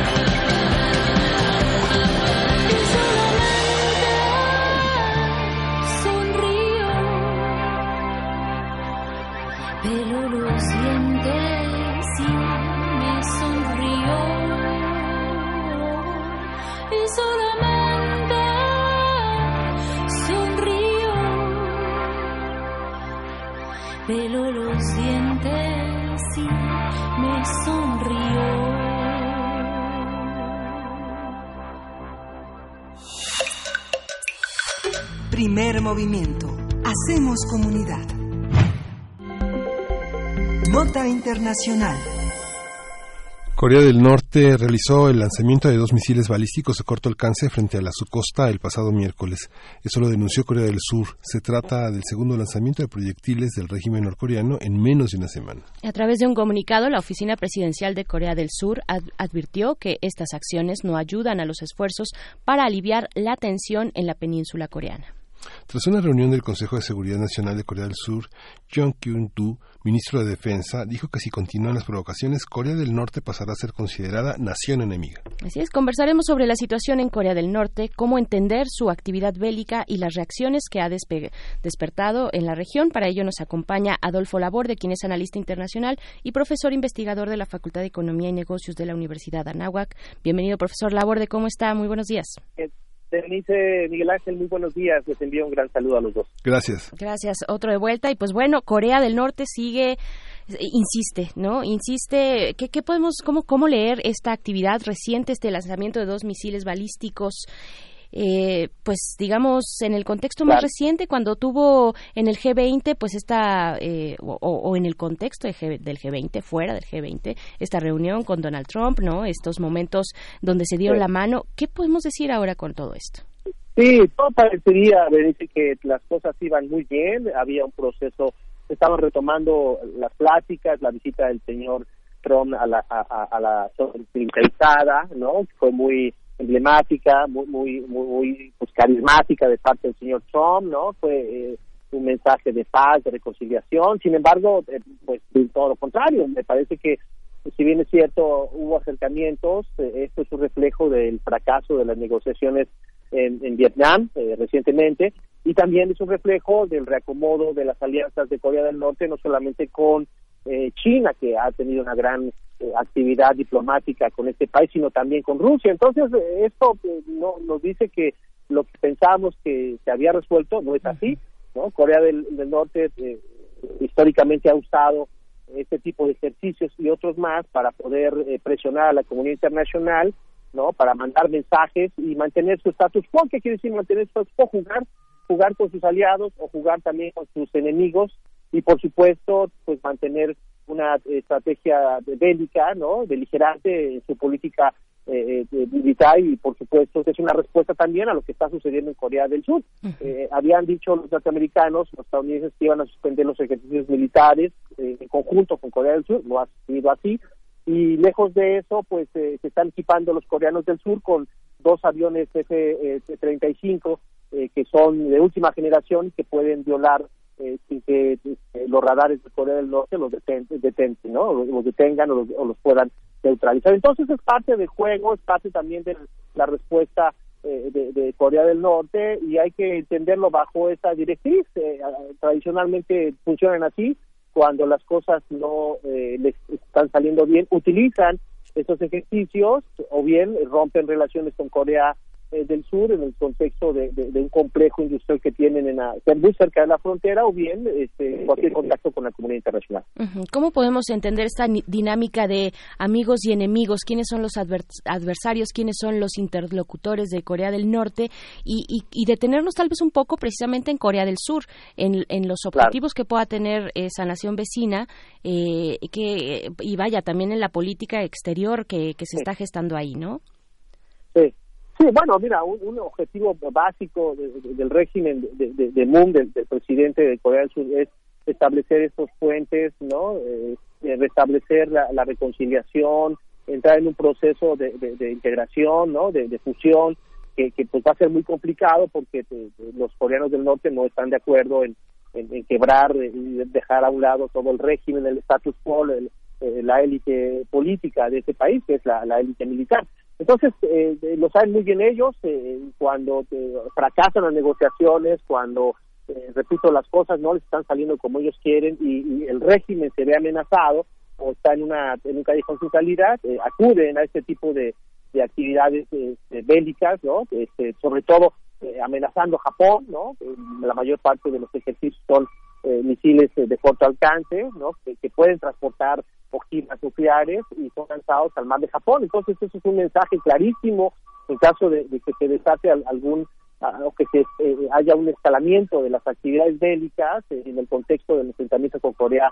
No solamente se atacaría a Corea del Sur, sino o las bases de Estados Unidos en Corea del Sur, sino también a Japón, que, que Japón pues, está muy preocupado y por ello que Japón ha tenido una actividad eh, muy muy muy activa, digámoslo así, en el contexto de disuadir, de negociar, de entrar en este eh, grupo de, países que, ya no se ha manifestado, que son los que están en la mesa de negociación. Entonces, eso es la naturaleza de la supervivencia de, un régimen que se ve acorralado, que tiene una crisis económica profunda, eh, en donde se están renovando las estrategias y las alianzas con China, y China juega, por supuesto, geopolíticamente para eh, man- manifestar cierta eh, presencia en, en la península de Corea.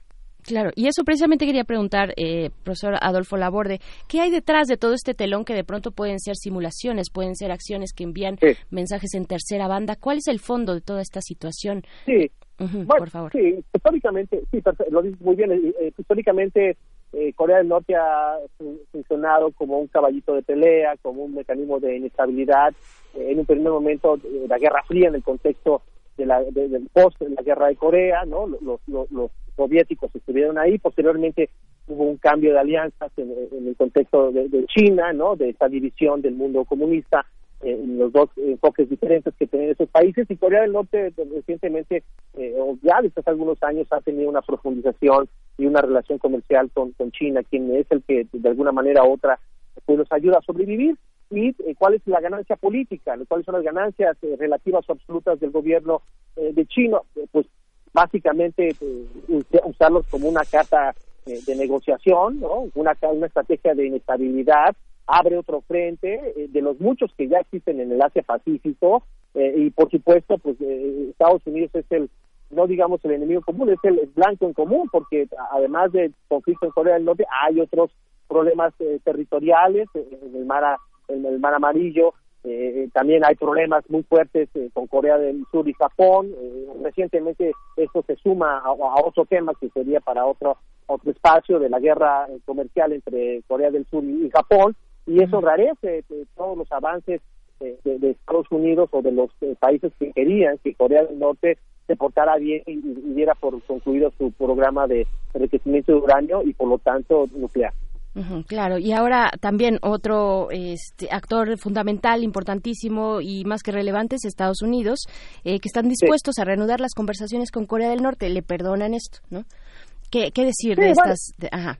No, lo, lo, lo lo dijeron, minimizaron ellos el, el- el ejercicio, dijeron que eran dos eh, pues, eh, ejercicios este, pues pequeños. Dos ¿no? Pero bueno, misilillos ahí perdidos. Sí, sí, sí, sí, son dos, este, pues dos, dos ma- ma- malas bromas, ¿no? Sí. O dos pequeños detalles, pero bueno, eso, repito, demuestra que eh, los coreanos del norte no- tienen la capacidad tecnológica para atacar cualquier eh, país cercano, en este caso Corea del Sur y Corea del Norte. Y aquí lo complicado, que ya lo comentamos en otro espacio, es que eh, esos dos países, tanto Corea del Sur como eh, Japón, tienen un acuerdo de seguridad mutua con Estados Unidos, en donde si son agredidos, en el contexto este de, la, de la política de pacificación de Japón en el contexto de, la asociación que se tiene con Estados Unidos en Corea del Sur, están comprometidos Estados Unidos a, protegerlos, es, un paraguas, ¿no?, para poder evitar algún enfrentamiento más allá de, una eh, guerra convencional.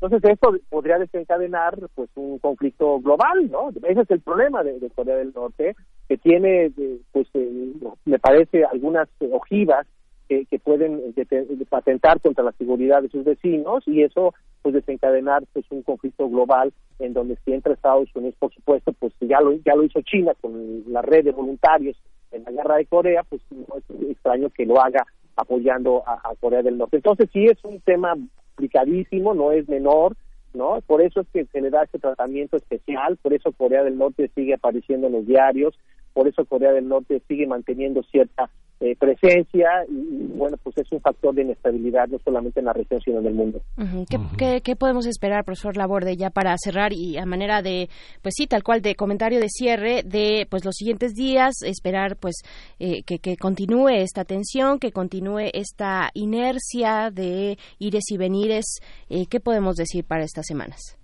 Bueno, el número uno, eh, si posiblemente eh, se van a, a generar mayores eh, políticas eh, de, de- sanción, ¿no? Va a haber una, una serie de sanciones a Corea del Norte, eh, China va a responder, eh, seguramente Rusia hará lo propio y Corea del Norte seguirá jugando eh, con esta dualidad de ser amigo enemigo. Y número dos, pues es una estrategia que los coreanos en un principio utilizaban para poder pues, mantener a la, la presión y la ayuda internacional, sobre todo en época de invierno, y hoy en día pues se han dado cuenta que les funciona muy bien para mantener su régimen, para mantenerse latentes y, y ser eh, pues parte fundamental de la seguridad en la región del Asia-Pacífico. Claro, es una estrategia que, quiere- que tienen medidísima en Corea del Norte, ¿no? Eh, Sí, este, ya- ya les apretar, funcionó, aflojar ya- y sí. ya, ya, ya les agarraron la medida a todos y te digo, el, el tema es eh, el- el- el- la, la- la existencia, que es un modelo muy parecido ¿eh? a, lo que se, dio en la Guerra Fría, que recordemos la carrera arma- armamentista era parte de esta estrategia de la detente, ¿no? de disuadir al otro que no te ataque. Los coreanos ya aprendieron ese, del norte ya aprendieron ese modelo, lo están implementando, eh, generaron capacidades bélicas más allá de las convencionales y tienen a, a muchos países sentados negociando con ellos. Bien, pues eh, daremos seguimiento, veamos qué pasa en aquella región del mundo. Doctor Adolfo Laborde, muchas gracias por conversar con nosotros. Con mucho gusto, un saludo a todos. Gracias. Vamos a ir con música, vamos a escuchar de Antonio Sánchez, Paz, Hombres y Mujeres.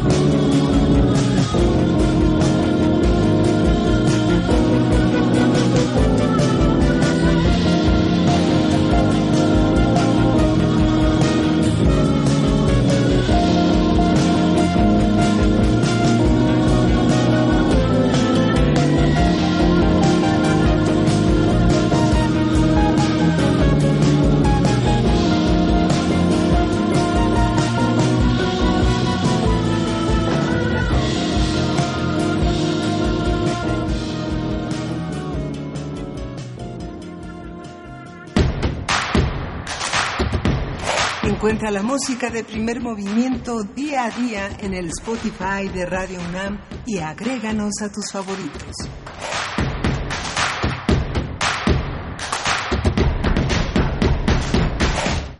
Pues ya solo faltan prácticamente dos minutos para que den las nueve y entremos a la tercera hora de primer movimiento. Nos despedimos de la radio Nicolaita, de, la Universidad eh, de Michoacán en, en San de la universidad que nos enlazamos de 8 a 9 de la mañana y con quien compartimos un espacio fundamental. Hemos tenido una hora pues interesante desde Corea del Norte hasta la, la continuidad, la posibilidad de que la estafa maestra se detenga y este espacio simbólico de la presentación de Rosario Robles, una primera secretaria de Estado que se presenta ante un citatorio que no le fue notificado y que se corre el riesgo de que las expectativas sobre las figuras de la corrupción que integraron el gabinete de Peña Nieto pues se disuelva si no hay un caso concreto, bien armado y que puede ser como este ajuste de cuentas con un personaje que representó la eh, el rechazo a pertenecer a una,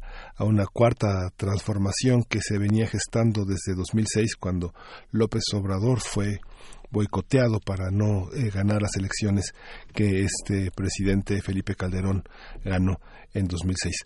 Bueno, nos vamos a la nos vamos a nos vamos a la pausa y continuamos con la tercera hora del primer movimiento.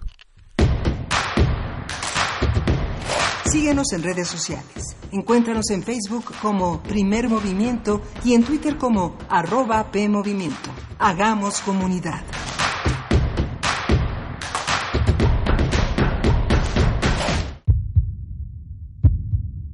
Nacer, explorar, crear, amar, encontrar, experimentar, sentir fusionar las emociones humanas con la naturaleza.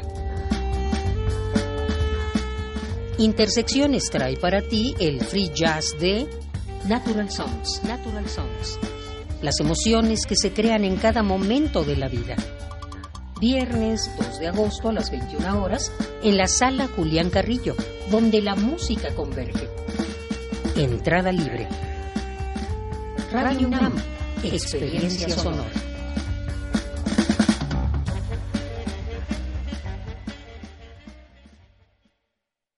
En 30 años, el mal manejo de los recursos naturales ha acabado con el 26% de nuestros bosques. Tan solo entre 2010 y 2015 perdimos 91 mil hectáreas de bosques cada año. La ventaja es que ahora con la nueva Ley General de Desarrollo Forestal Sustentable se cuidarán mucho más y mejor nuestros bosques y selvas. Algunos beneficios son que se le pagará a los propietarios de los bosques para cuidarlos y conservarlos.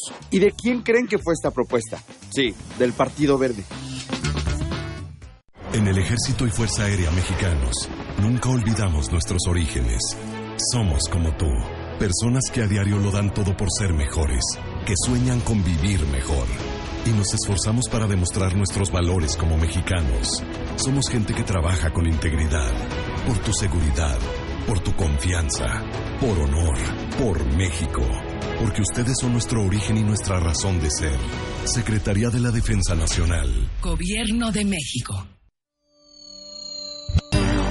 un asesinato, una búsqueda de excusas, mentiras y dilemas para encontrar al culpable.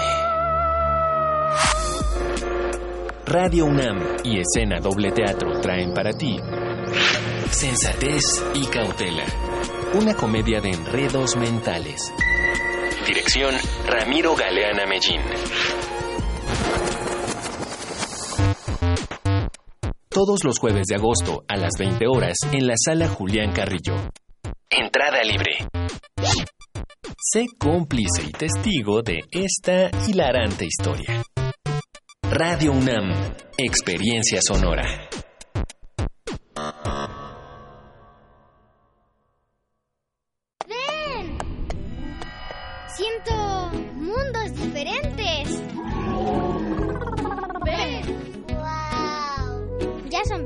cuatro años de disfrutar el Festival Internacional de Cine para Niños. ¡No para niños! ¡Ven! Del 6 al 11 de agosto. ¡Ven! Encuentra la música de primer movimiento día a día en el Spotify de Radio UNAM y agréganos a tus favoritos.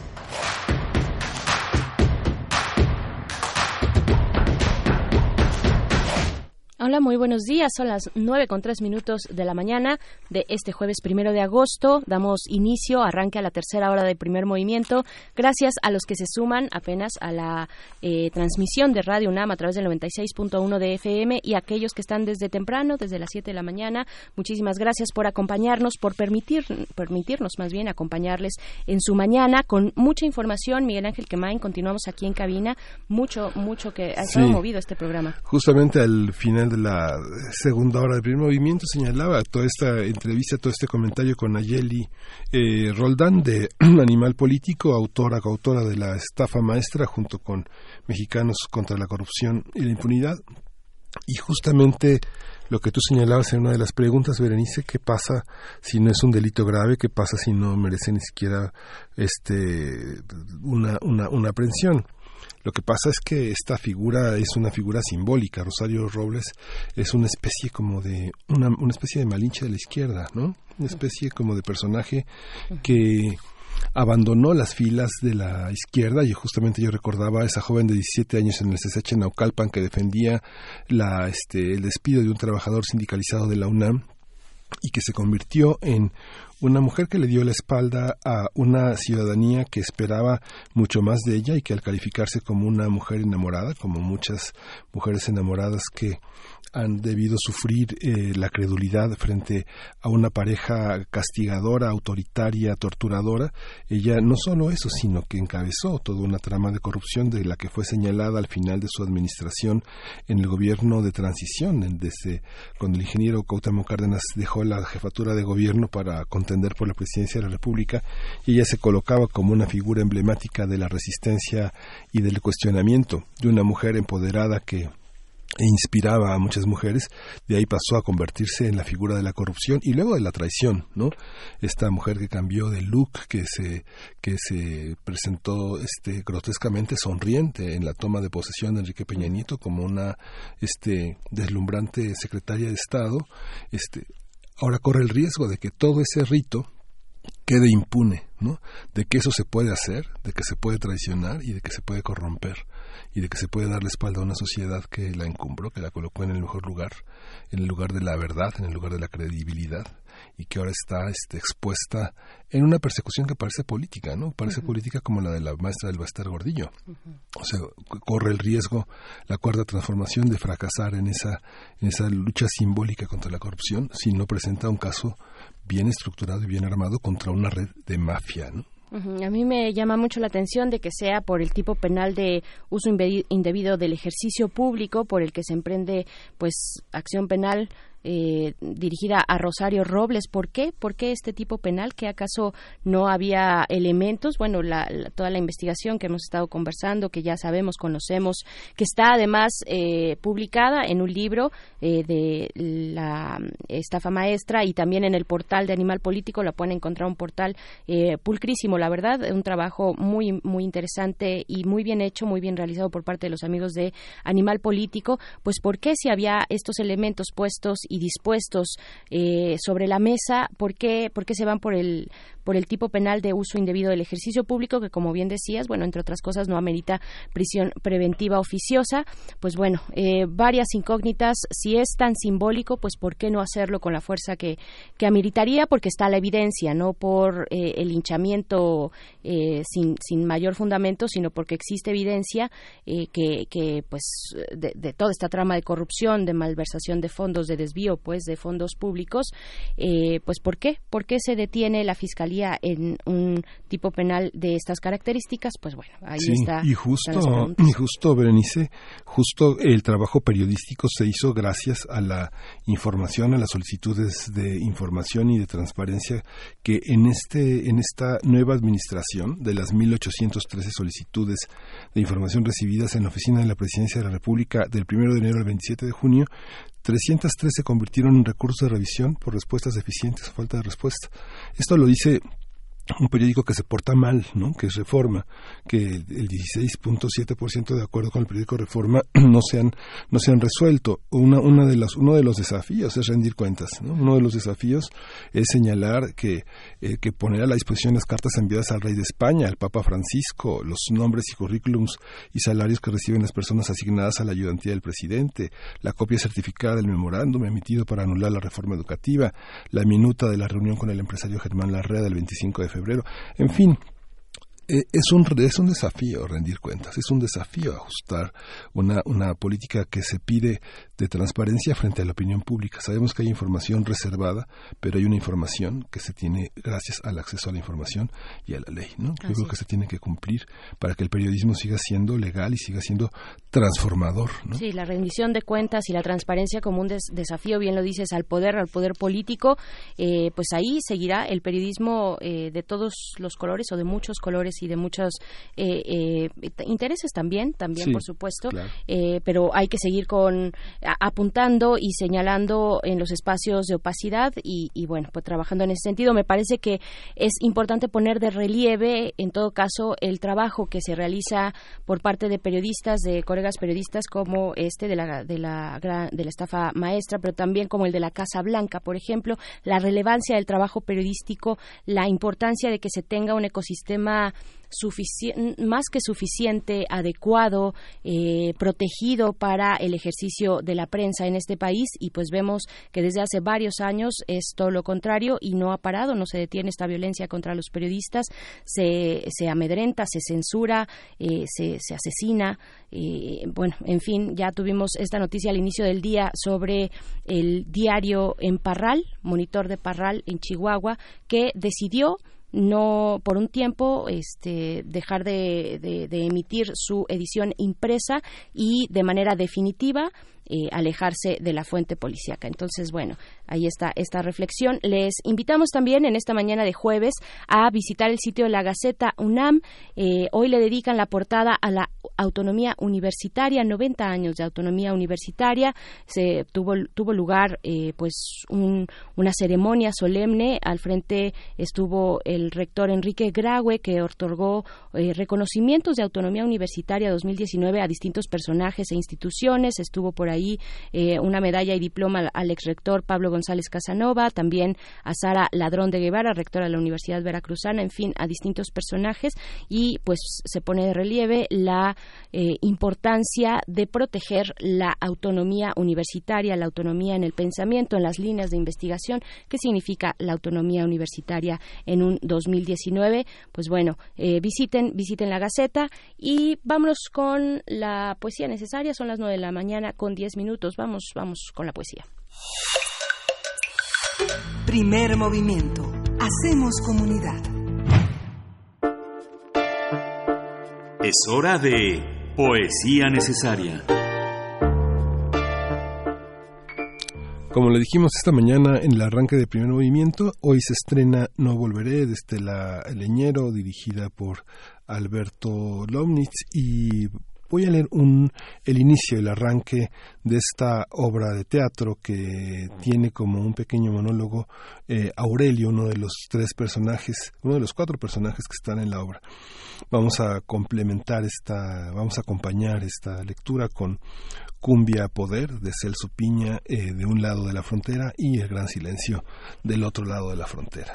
Esta es una exposición, esta es una exposición de motivos que está de uno y otro lado, de cada lado de la frontera. En un espacio, Marta y Sonia están bordando etiquetas para la ropa y organizando mochilas para entregar a personas que quieren emigrar. En otro espacio del escenario, Aurelio, del otro lado de la frontera, dice Aurelio al celular. Dígale, jefa, que voy a regresar por ella, que no se me ha olvidado, pero todavía no encuentro un trabajo que me dé para dos. No, mamá, no es cierto. Aquí todo es frío y serio muy serio y más para los que no hablamos muy bien el inglés. Ah, ya no puedo llamarle, usted hágame el favor me va a colgar el teléfono, me va a gritar, ya sabe cómo es Sonia. Pero también es, eh, bueno, yo nada más decía jefa, es que yo la veo con otros ojos, sí, con respeto, con mucho respeto, pero eso no quita. Usted no entiende, no, no, no soy un aprovechado, usted no entiende. Les recuerdo mucho, aquí todo lo que está lejos se agranda, se agranda hasta tapar el sol. De lejos se ve pequeñito, pequeñito, pero cuando lo piensas, tapa el cielo y las nubes y nos deja oscuras apenas con una lucecita para caminar y seguir buscando y buscando sin descanso, jefa. No me deje oscuras, jefa. Hablar con usted es lo único, aunque sea con celular. Su voz es una lucecita. Pero ella, ella es un chubasco que me deja empapado y confundido. Está difícil la chamba. Ni, ni, ni para mí tengo, orando buscando, pero le juro, espéreme, espéreme tantito. Tengo que salir corriendo. Nos cayó la migra. Luego le hablo, jefa. Que sí, que sí, que luego le hablo. Aurelio sale corriendo.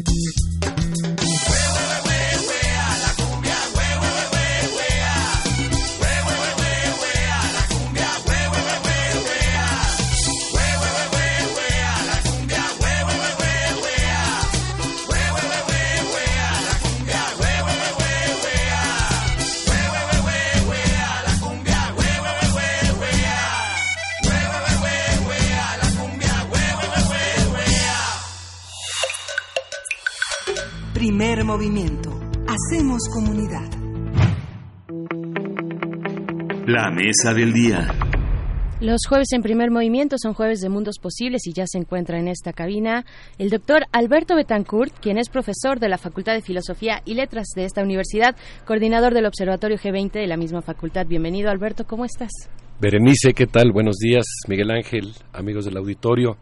Yo creo que no hay otra que empezar enviando un gran saludo revolucionario a la ciudad de Monterrey, a todo el norte de nuestro país, territorio de cultura y de rebeldía. Ahora que acabamos de escuchar el gran silencio y esta pieza de Suchuntaro Style, la verdad es que pues se vienen a la mente muchas cosas. Yo viví algún tiempo en Monterrey, me consta el espíritu nacionalista, rebelde, creativo, eh, que florece por aquellos lugares. Sin duda, sin duda. Y pues hoy nos vas a hablar de también una figura eh, muy entrañable, una figura desde la filosofía, desde la sociología, Agnes Heller, la revolución de la vida cotidiana. Sí, Berenice, fíjate, quisiera yo proponerles que hablemos de Agnes Heller, la filósofa húngara, que desarrolló la propuesta de la necesidad que tenemos de realizar una revolución de nuestra propia vida cotidiana. A cambiar la vida, a cambiar la vida, a eso nos convoca la filósofa húngara, alumna del gran George Lucas, o Lukács en húngaro, quien fue integrante destacada de la Escuela de Budapest, una escuela marxista crítica, creativa, tan importante como la Escuela de Frankfurt, pero surgida en Europa del Este, con toda la riqueza que les dio la experiencia, con sus contradicciones, de la construcción del socialismo real. Es una escuela marxista que nace a contracorriente del estalinismo. Eh, digamos, manteniendo el optimismo histórico a contracorriente en medio de todas las decepciones y tragedias que ocasionó el estalinismo, pero que se planteó como propósito hacer, pues por decirlo de alguna manera, una revolución socialista dentro del socialismo, construir un socialismo humano. Eh, el padre de Agnes Heller usó, que era judío, igual que ella, usó sus conocimientos de derecho y de alemán para ayudar a otras personas a huir de la Europa nazi. Fue deportado a Auschwitz, donde fue asesinado como tantas otras personas, en este boquete que nos deja en el alma esa, esa parte del siglo XX. Y Agnes Heller refiere que desde entonces, al saber del asesinato de su padre, se preguntó, ¿por qué pasó esto? ¿Qué tipo de mundo permite que pasen estas cosas? ¿Cuál es el origen del bien y el mal? Y una pregunta que guió su investigación filosófica toda su vida, ¿es posible la redención? ¿Es posible construir otro mundo? ¿Mejor? ¿Más bueno? La búsqueda de estas de respuesta a estas preguntas la llevó a escribir muchos libros, entre otros algunos entrañables, uno del que acabamos de platicar fuera del aire, Historia y vida cotidiana, La teoría de la historia, un libro fundamental en la aproximación a la obra de Marx, La teoría de las necesidades en Marx, y, y muchas obras más, eh, Vida cotidiana, La revolución de la vida cotidiana. Yo diría, eh, Berenice Miguel Ángel, que la vida de Agnes Heller tuvo varias fases muy diferentes. Primero, su participación, eh, estando ella muy jovencita, en la bulliciosa y masiva, y masiva búsqueda de un socialismo más humano y democrático en la República Socialista de Hungría, eh, en ese periodo luminoso de 1953 a 1956 que constituyó todo un experimento de construcción de un, de un auténtico socialismo.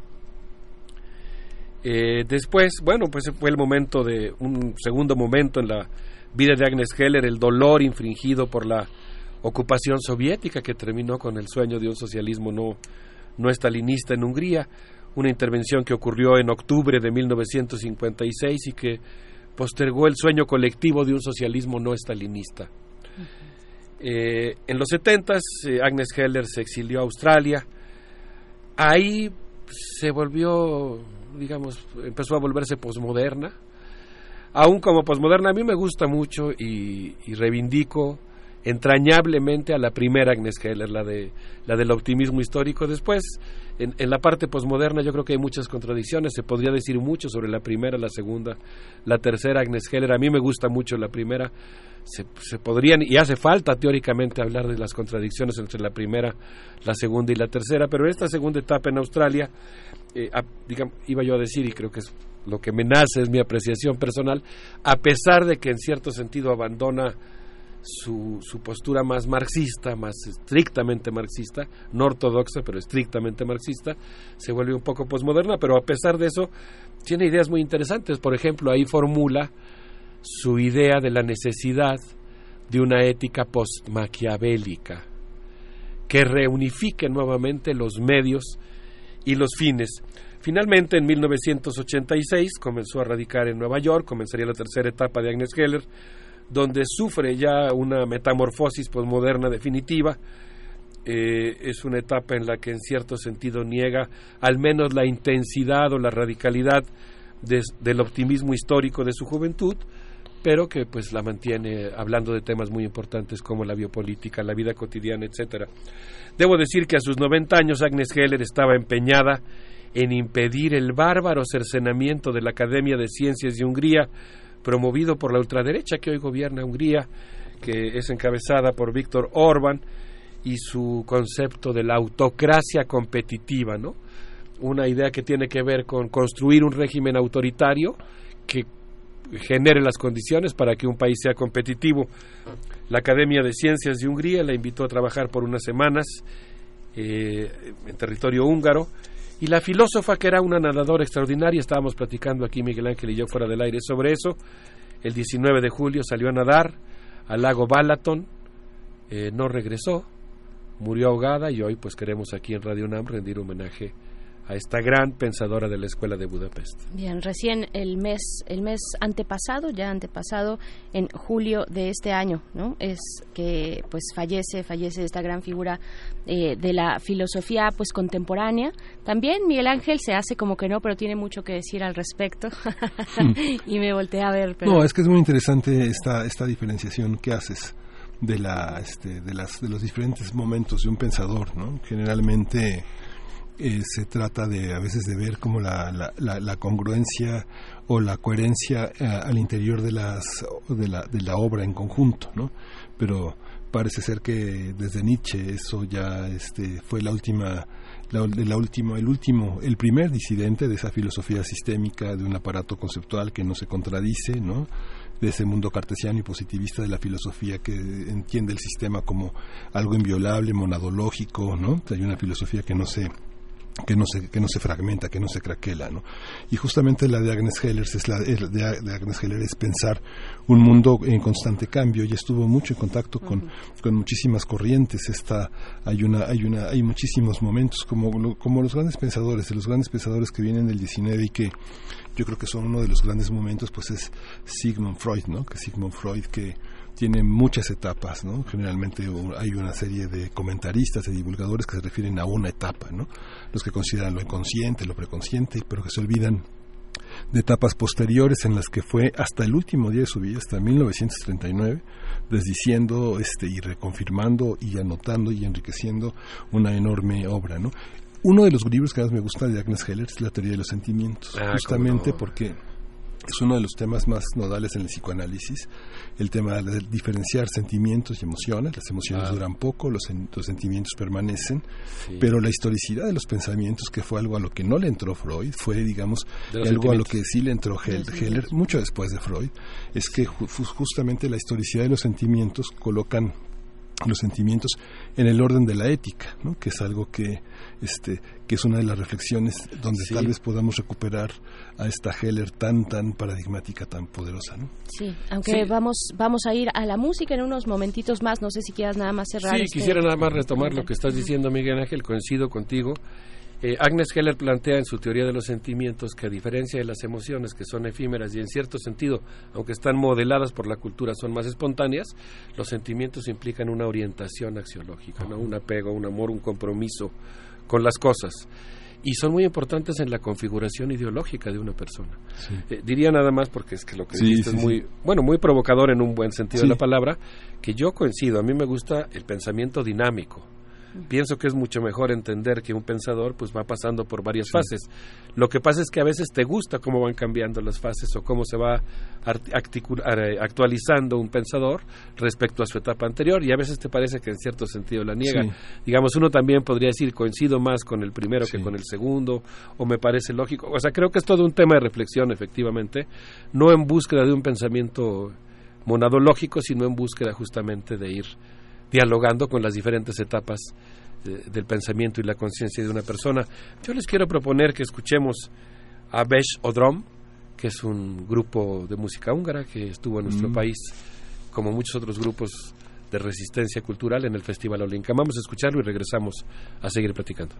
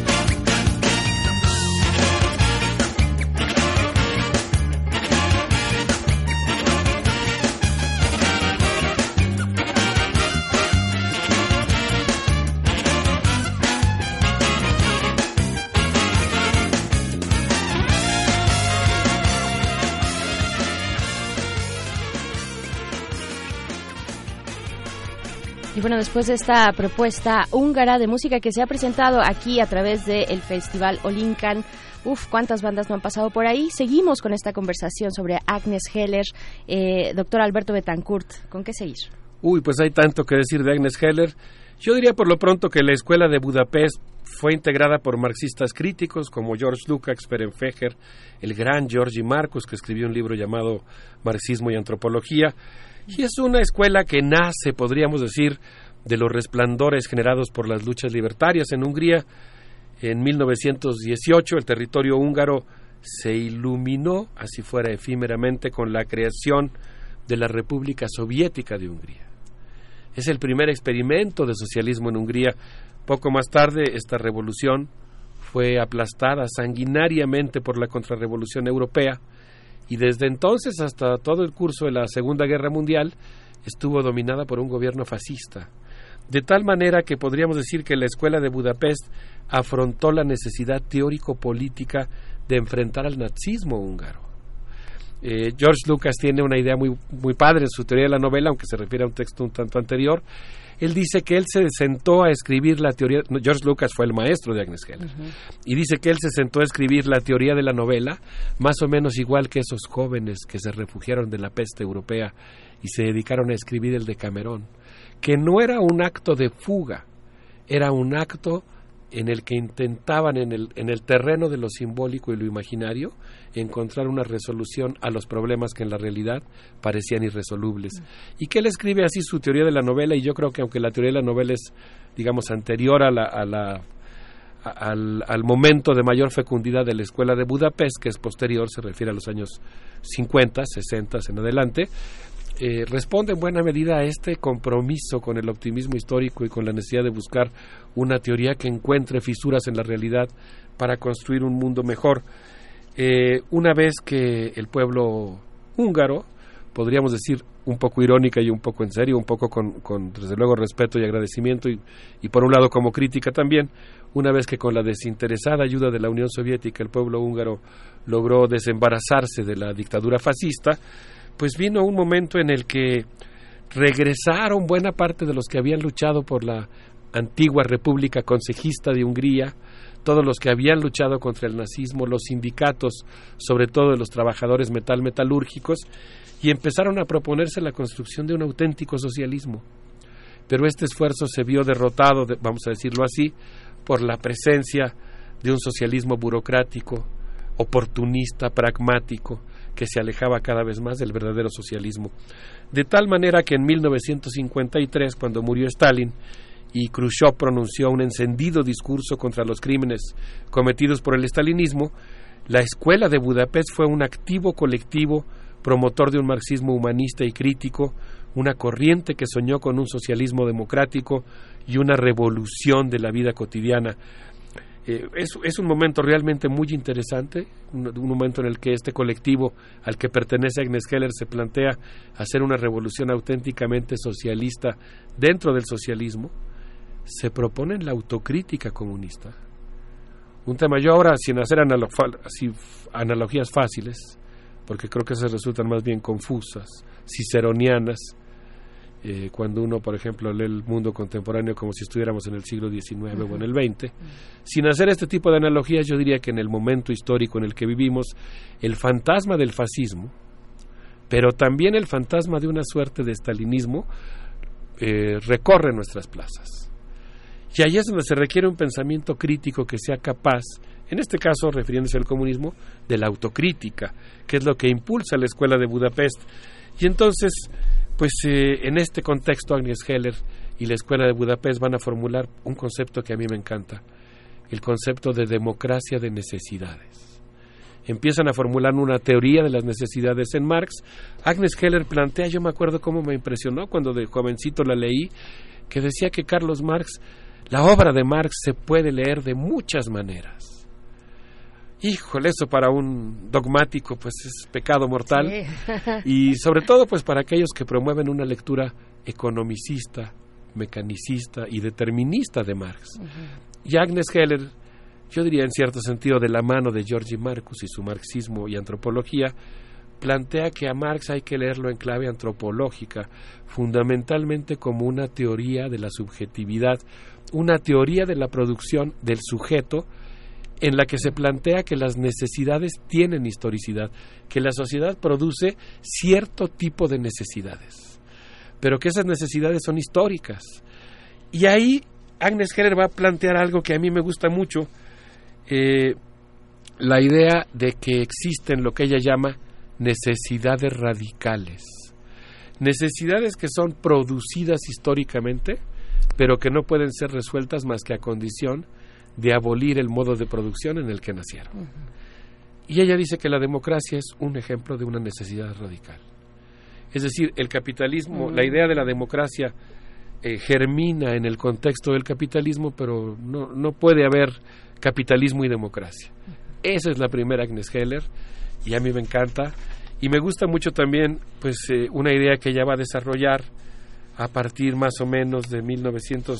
Por cierto, perdón, eh, la investigación en la que recoge la idea del el libro que recoge esta investigación, que se llama Teoría de las Necesidades en Marx, se escribió en 1974, ya en una época posterior, ya en su exilio en Australia, eh, aunque recoge toda la reflexión de la etapa anterior. Es, es un texto muy bonito, se, se, publica el mismo año en que se inventa por Eno Rubik el cubo famoso que lleva su apellido. Uh -huh. Ese mismo año se publica el texto de, de Agnes Heller. Y después vendrá pues eh, historia y vida cotidiana, eh, no después, después en mi exposición, porque es un texto un tantito anterior, Historia y vida cotidiana, la revolución de la vida cotidiana, en el que Agnes Heller plantea que la vida cotidiana es el epicentro de la historia. Y eso, eso hace, en la lectura que ella está haciendo de Marx, que el marxismo se está proponiendo hacer una historia de cada ser humano. Una historia en la que cada ser humano es importante y no hay unos que son más importantes que otros. Es un principio, podríamos decir, democratizador desde el punto de vista epistemológico de cuál es el objeto de estudio de la historia, que no son los grandes hombres, sino todo, todo ser humano, hombre o mujer, comunes y corrientes, pero también desde el punto de vista político en el sentido de que es en la vida cotidiana donde las sociedades se reproducen. Digamos, por decirlo en términos, en mi caso, sí muy ortodoxos, dis- disculpen la falta de poesía, pero que para que se reproduzca una sociedad necesita reproducir, por ejemplo, sus clases sociales. Y esas clases se reproducen a partir de pequeños mundos. Entonces, Agnes Heller lo que va a proponer pues es estudiar muy seriamente la vida cotidiana y eso va a significar que, entre otras cosas, los barrios bajos se conviertan en el epicentro político del planeta.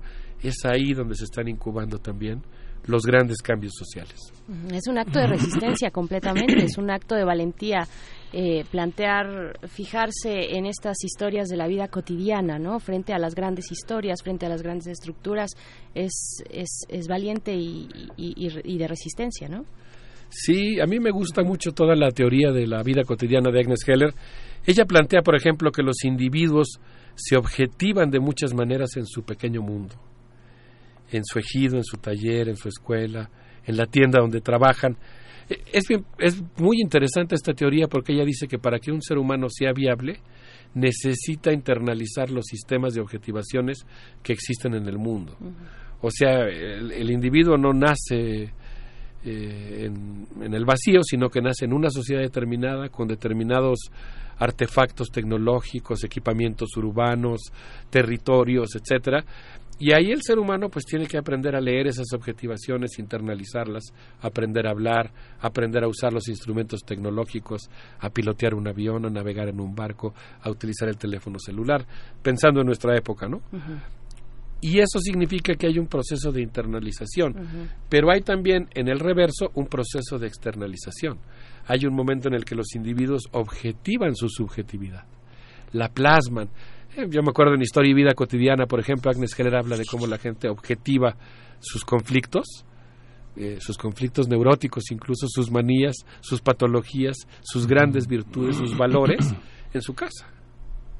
Ahí está todo, ¿no? Ahí está todo dicho, está escrito en ese libro que es nuestro entorno. Pero también hacemos lo propio en nuestras escuelas, en nuestras comunidades, ¿no? Vamos objetivando lo que somos. Entonces Agnes Heller desde ese punto de vista pues se propone lo que podríamos llamar el estudio muy serio de algo que nos hace responsables, la autoproducción de la subjetividad.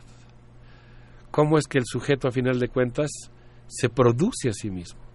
Y entonces plantea la necesidad de un salto cualitativo que permita lo que ella llama la revolución de la vida cotidiana.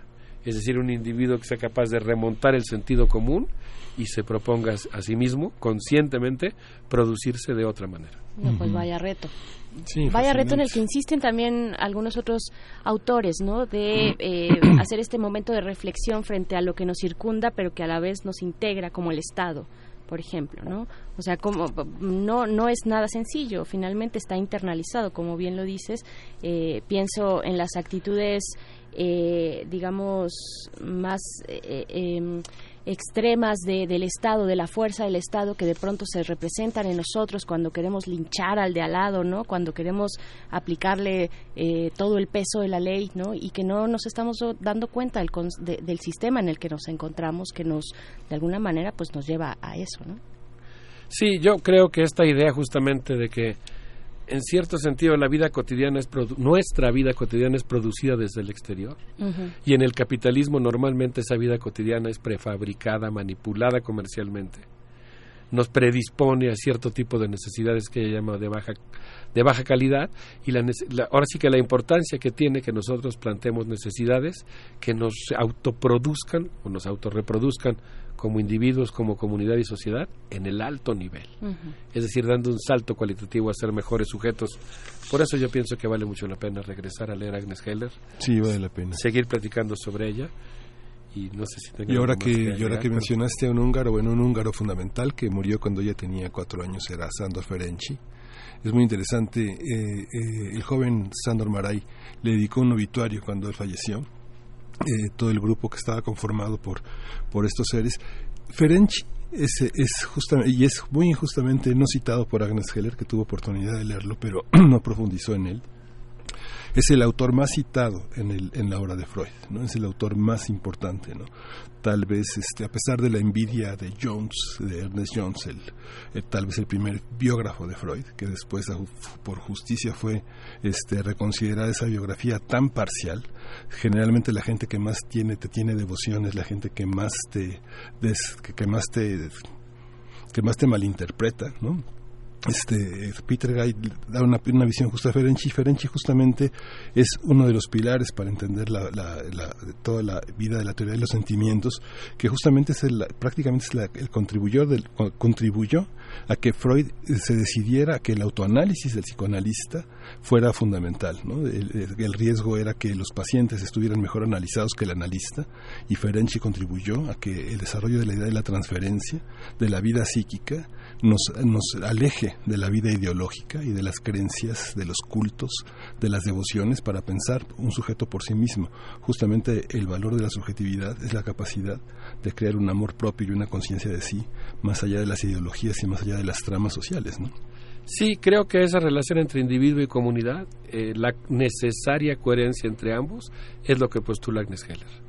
Digamos que la instancia mínima del de la felicidad humana es la comunidad, pero a la vez tiene que ser una comunidad que promueva, respete la individualidad y la dignidad de la persona como entidad particular. Y eso creo que lo hace muy valioso.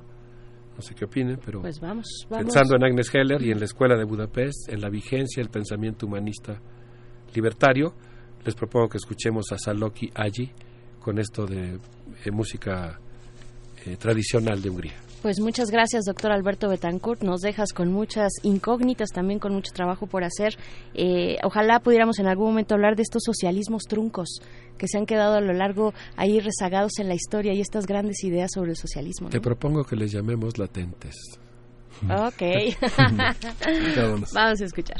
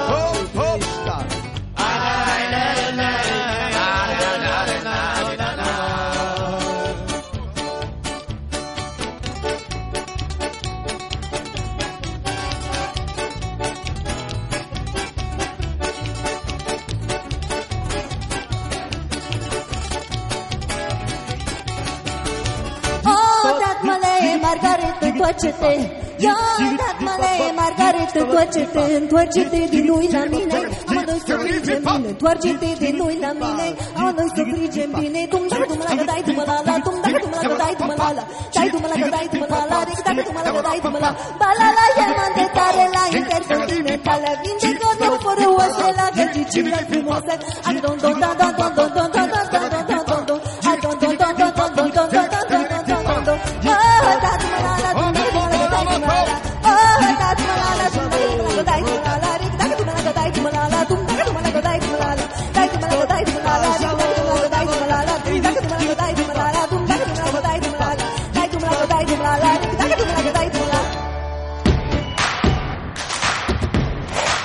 Encuentra la música de primer movimiento día a día en el Spotify de Radio UNAM y agréganos a tus favoritos.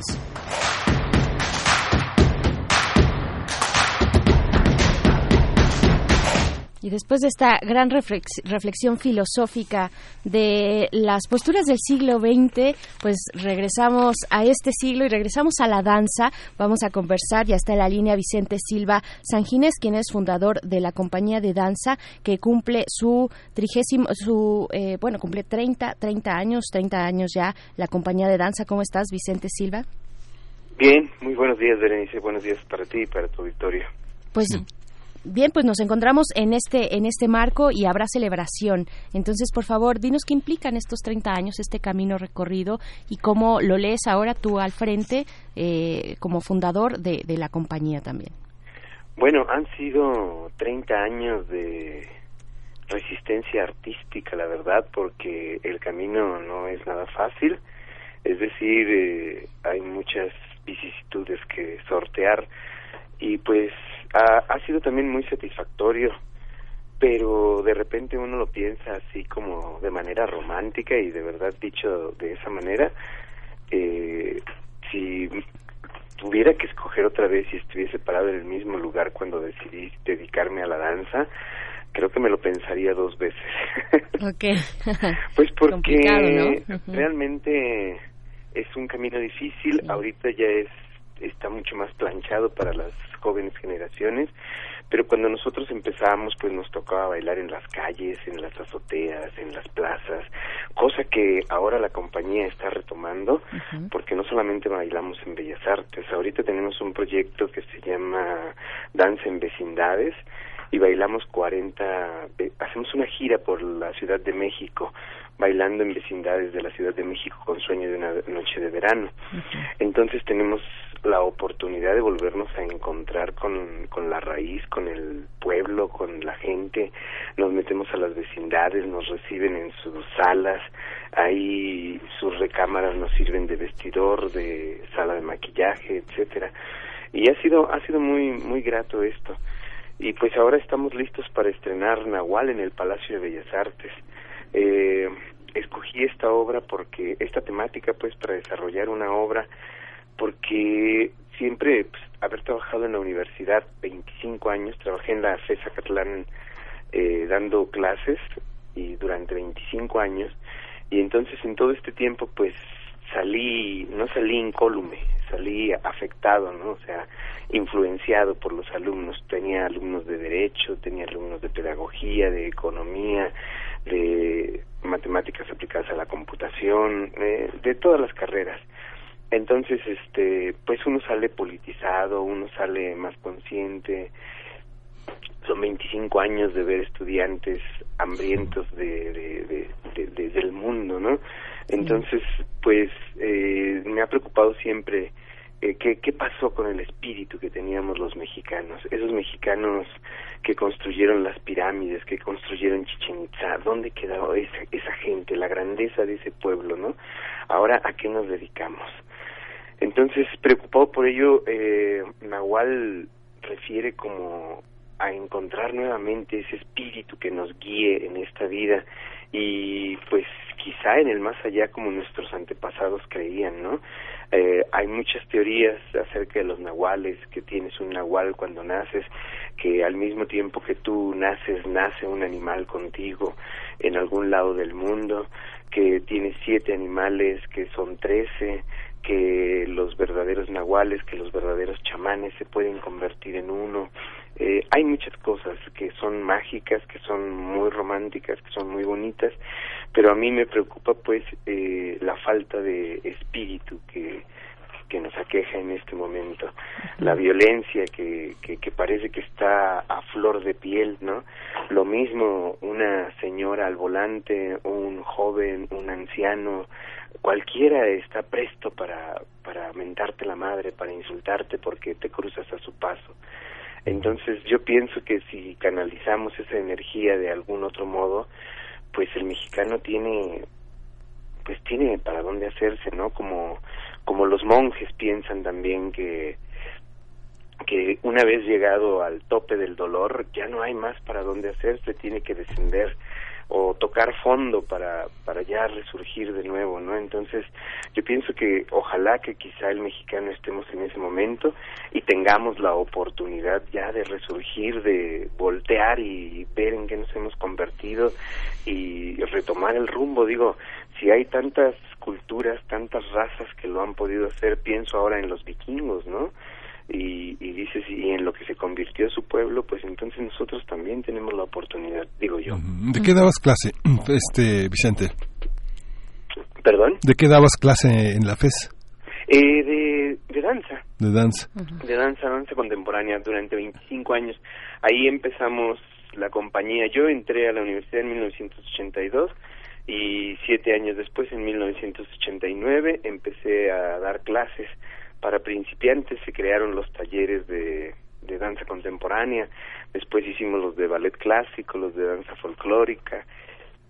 Y pues hasta la fecha siguen funcionando esos talleres y son un semillero de, de, de artistas y porque también ha salido gente de teatro. Yo no inicié el teatro, quiero decirlo, pero el maestro Fernando Morales, eh, ha habido mucha gente de ahí de, teatro que sale de, Acatlán y se va al CUT. Me llama la atención que digas, fíjate que hay un psicoanalista, este Joseph Sandler, que le preguntaron en alguna entrevista cuando cumplió 80 años, él es uno de los grandes contribuidores al, de- al estudio de la esquizofrenia y de la psicosis. Le preguntaron, ¿y usted se volvería a dedicar a esto? Y dijo que no, ¿no? Eso de, de alguna manera desalentó muchísimo a gran parte del medio. Dijo, pero, pero ¿por qué no? Porque es inútil, ¿no? Este, no hay remedio. ¿no? Esta, esta visión de, de Nahual me, recuerda también, yo conozco muy bien tu trabajo, lo he seguido a lo largo de los últimos 30 años, conozco conozco tu trabajo y este ha sido un trabajo como de un solitario, de un Nahual. No me extraña que después de 30 años le pongas Nahual una coreografía que me parece como, pensando en la literatura, en una especie de isca sin fuegos, también por lo que tú declaras. ¿Qué significa estar en esta tercera tempo- en esta, en esta temporada de danza en Bellas Artes solamente con cuántas funciones vas a dar? ¿Una o dos? Solamente una. Solamente una. ¿Qué significa estar ensayando todo el tiempo para una, pensando en, ilumi- en- estar iluminando un trabajo para un escenario como el de Bellas Artes, que es bastante complejo, bastante, este, no es la Villa Urrut- no es la, no es la sala Miguel Covarrubias, pero trabajar tan duro para una sola función, ¿qué pasa ahí, Vicente? eh? ¿Qué, qué- Pues qué hay que hacer con eso? Y eso dínoslo en, en dos minutos, Vicente, se nos va el tiempo, pero, Sí, pero es muy interesante. Mira, pero- yo la verdad este eh, solicité la sala para exactamente celebrar, pero no quiere decir que Nahual nada más va a tener esa vida. De Ah, hecho, ya bueno. tenemos función para Mérida en el Festival Ocotic. Eh, pero Bellas Artes pues es un recinto a- al que poca gente tiene acceso. Afortunadamente nosotros tenemos acceso. Hace dos años estuvimos en, en Bellas Artes con Solución Final, un proyecto que hice con Phil Bond de Francia. Estuvimos primero en París y después nos vinimos para acá a Bellas Artes. Hoy tengo la fortuna, dos años después, de volver a- al máximo recinto de las artes en México. Y te repito, no, no, no, no tengo queja porque yo hago este trabajo para celebrar en Bellas Artes, pero después esta pieza va a continuar en repertorio. Al menos yo considero que un año más en el que puedo ofrecer de 30 a 40 funciones. La compañía baila muchísimo. De- eh, comencé diciéndole a Berenice que, que tenemos esta temporada de Sueño en una noche de verano y vamos a bailar en 40 vecindades. Vamos a Puebla, vamos a Mérida, vamos a Aguascalientes, que es lo que tenemos ahorita concertado y ya confirmado. Hoy es la función, ¿verdad, Vicente? No, es el sábado. Es el sábado, es el sábado. a sábado las 3 siete. de agosto a las 19 A las horas. 19 Los boletos ya están en taquilla y en Ticketmaster, así que si el amable auditorio que nos escucha nos acompaña, nosotros celebramos con ellos 30 años de resistencia artística, le llamo yo. Pues qué ganas, qué ganas de estar ahí, de asistir al Palacio de Bellas Artes en este trigésimo aniversario de la BSS, compañía de danza que tú diriges y fundaste, Vicente Silva San Ginés. Muchísimas gracias y, y pues larga vida a la danza. Pues sí, sí duele, sí de pronto puede ser solitaria, pero también cuando hablas de sueño de una noche de verano en los barrios, en las vecindades, yo creo que hay mucha cercanía y hay muchísimos aprendizajes que hay que seguir compartiendo. Y pues muchas gracias por hacerlo con nuestra audiencia en esta mañana. Gracias, Vicente. Gracias, Miguel Ángel. Gracias, Gracias. Berenice. Que hay, tengan muy hay que ver, día. hay que ver a Vicente Silva Sanguinés, uno de los eh, uno de los hombres más más este, añejos en la danza contemporánea, más resistentes y un extraordinario bailarín Sí. hasta estos días. Sí, extraordinario. Y pues bueno, estamos, vamos con lo siguiente, a- casi a punto de salir. Hoy en Radio UNAM, Nuestra productora Frida Saldívar hace su aparición en esta cabina para contarnos qué. Pues ya súper rápido, que los invitamos a que escuchen Radio UNAM en el 96.1 de FM. Hoy les recomendamos dos programas aquí en FM. Al compás de la letra, que empieza a las 18.30, es un programa producido por Baltasar, nuestro productor de Radio UNAM, donde se habla de literatura, principalmente de escritores mexicanos, principalmente, pero hay una gran variedad. Y también en el AM, en el 860 de amplitud modulada, tenemos la retransmisión de Conciencia. Hoy es sobre los terrores nocturnos, así que su, si su hijo o su hija hija tiene estos terrores nocturnos donde no sabe qué hacer y parece sonámbulo, bueno, consulten este programa para ver de qué se trata, quitar algunos mitos. Y esto es a las 7 de la noche en el 860 de AM y los invitamos a que planeen su agenda para que este sábado vengan a la Julián Carrillo y vean la Shtabai, la sombra de Eduardo Ruiz Aviñón con las actuaciones de Luz Angélica Uribe y Elena de Aro. También hoy es el estreno de Calmecali, la Sí. cuarta temporada. Ajá. Ya acaban ahorita primer movimiento y también los invitamos al especial de Calmecali que será el próximo jueves a las 10 de la mañana en la Julián Carrillo. Todos invitados, hay música en vivo y los quédense aquí en Radio UNAM. Esto fue hoy en Radio UNAM. Perfecto. Felicidades a Vana Nuche por esta cuarta temporada de Calme Cali. Bueno, quédense aquí porque es lo, precisamente lo que viene y nosotros nos despedimos. Sí, si quiere terrores nocturnos, ya sabe, si quiere terrores vespertinos y matutinos, síganos en primer movimiento. Esto fue primer movimiento. El mundo desde la universidad. Radio UNAM presentó Primer Movimiento. El mundo desde la universidad.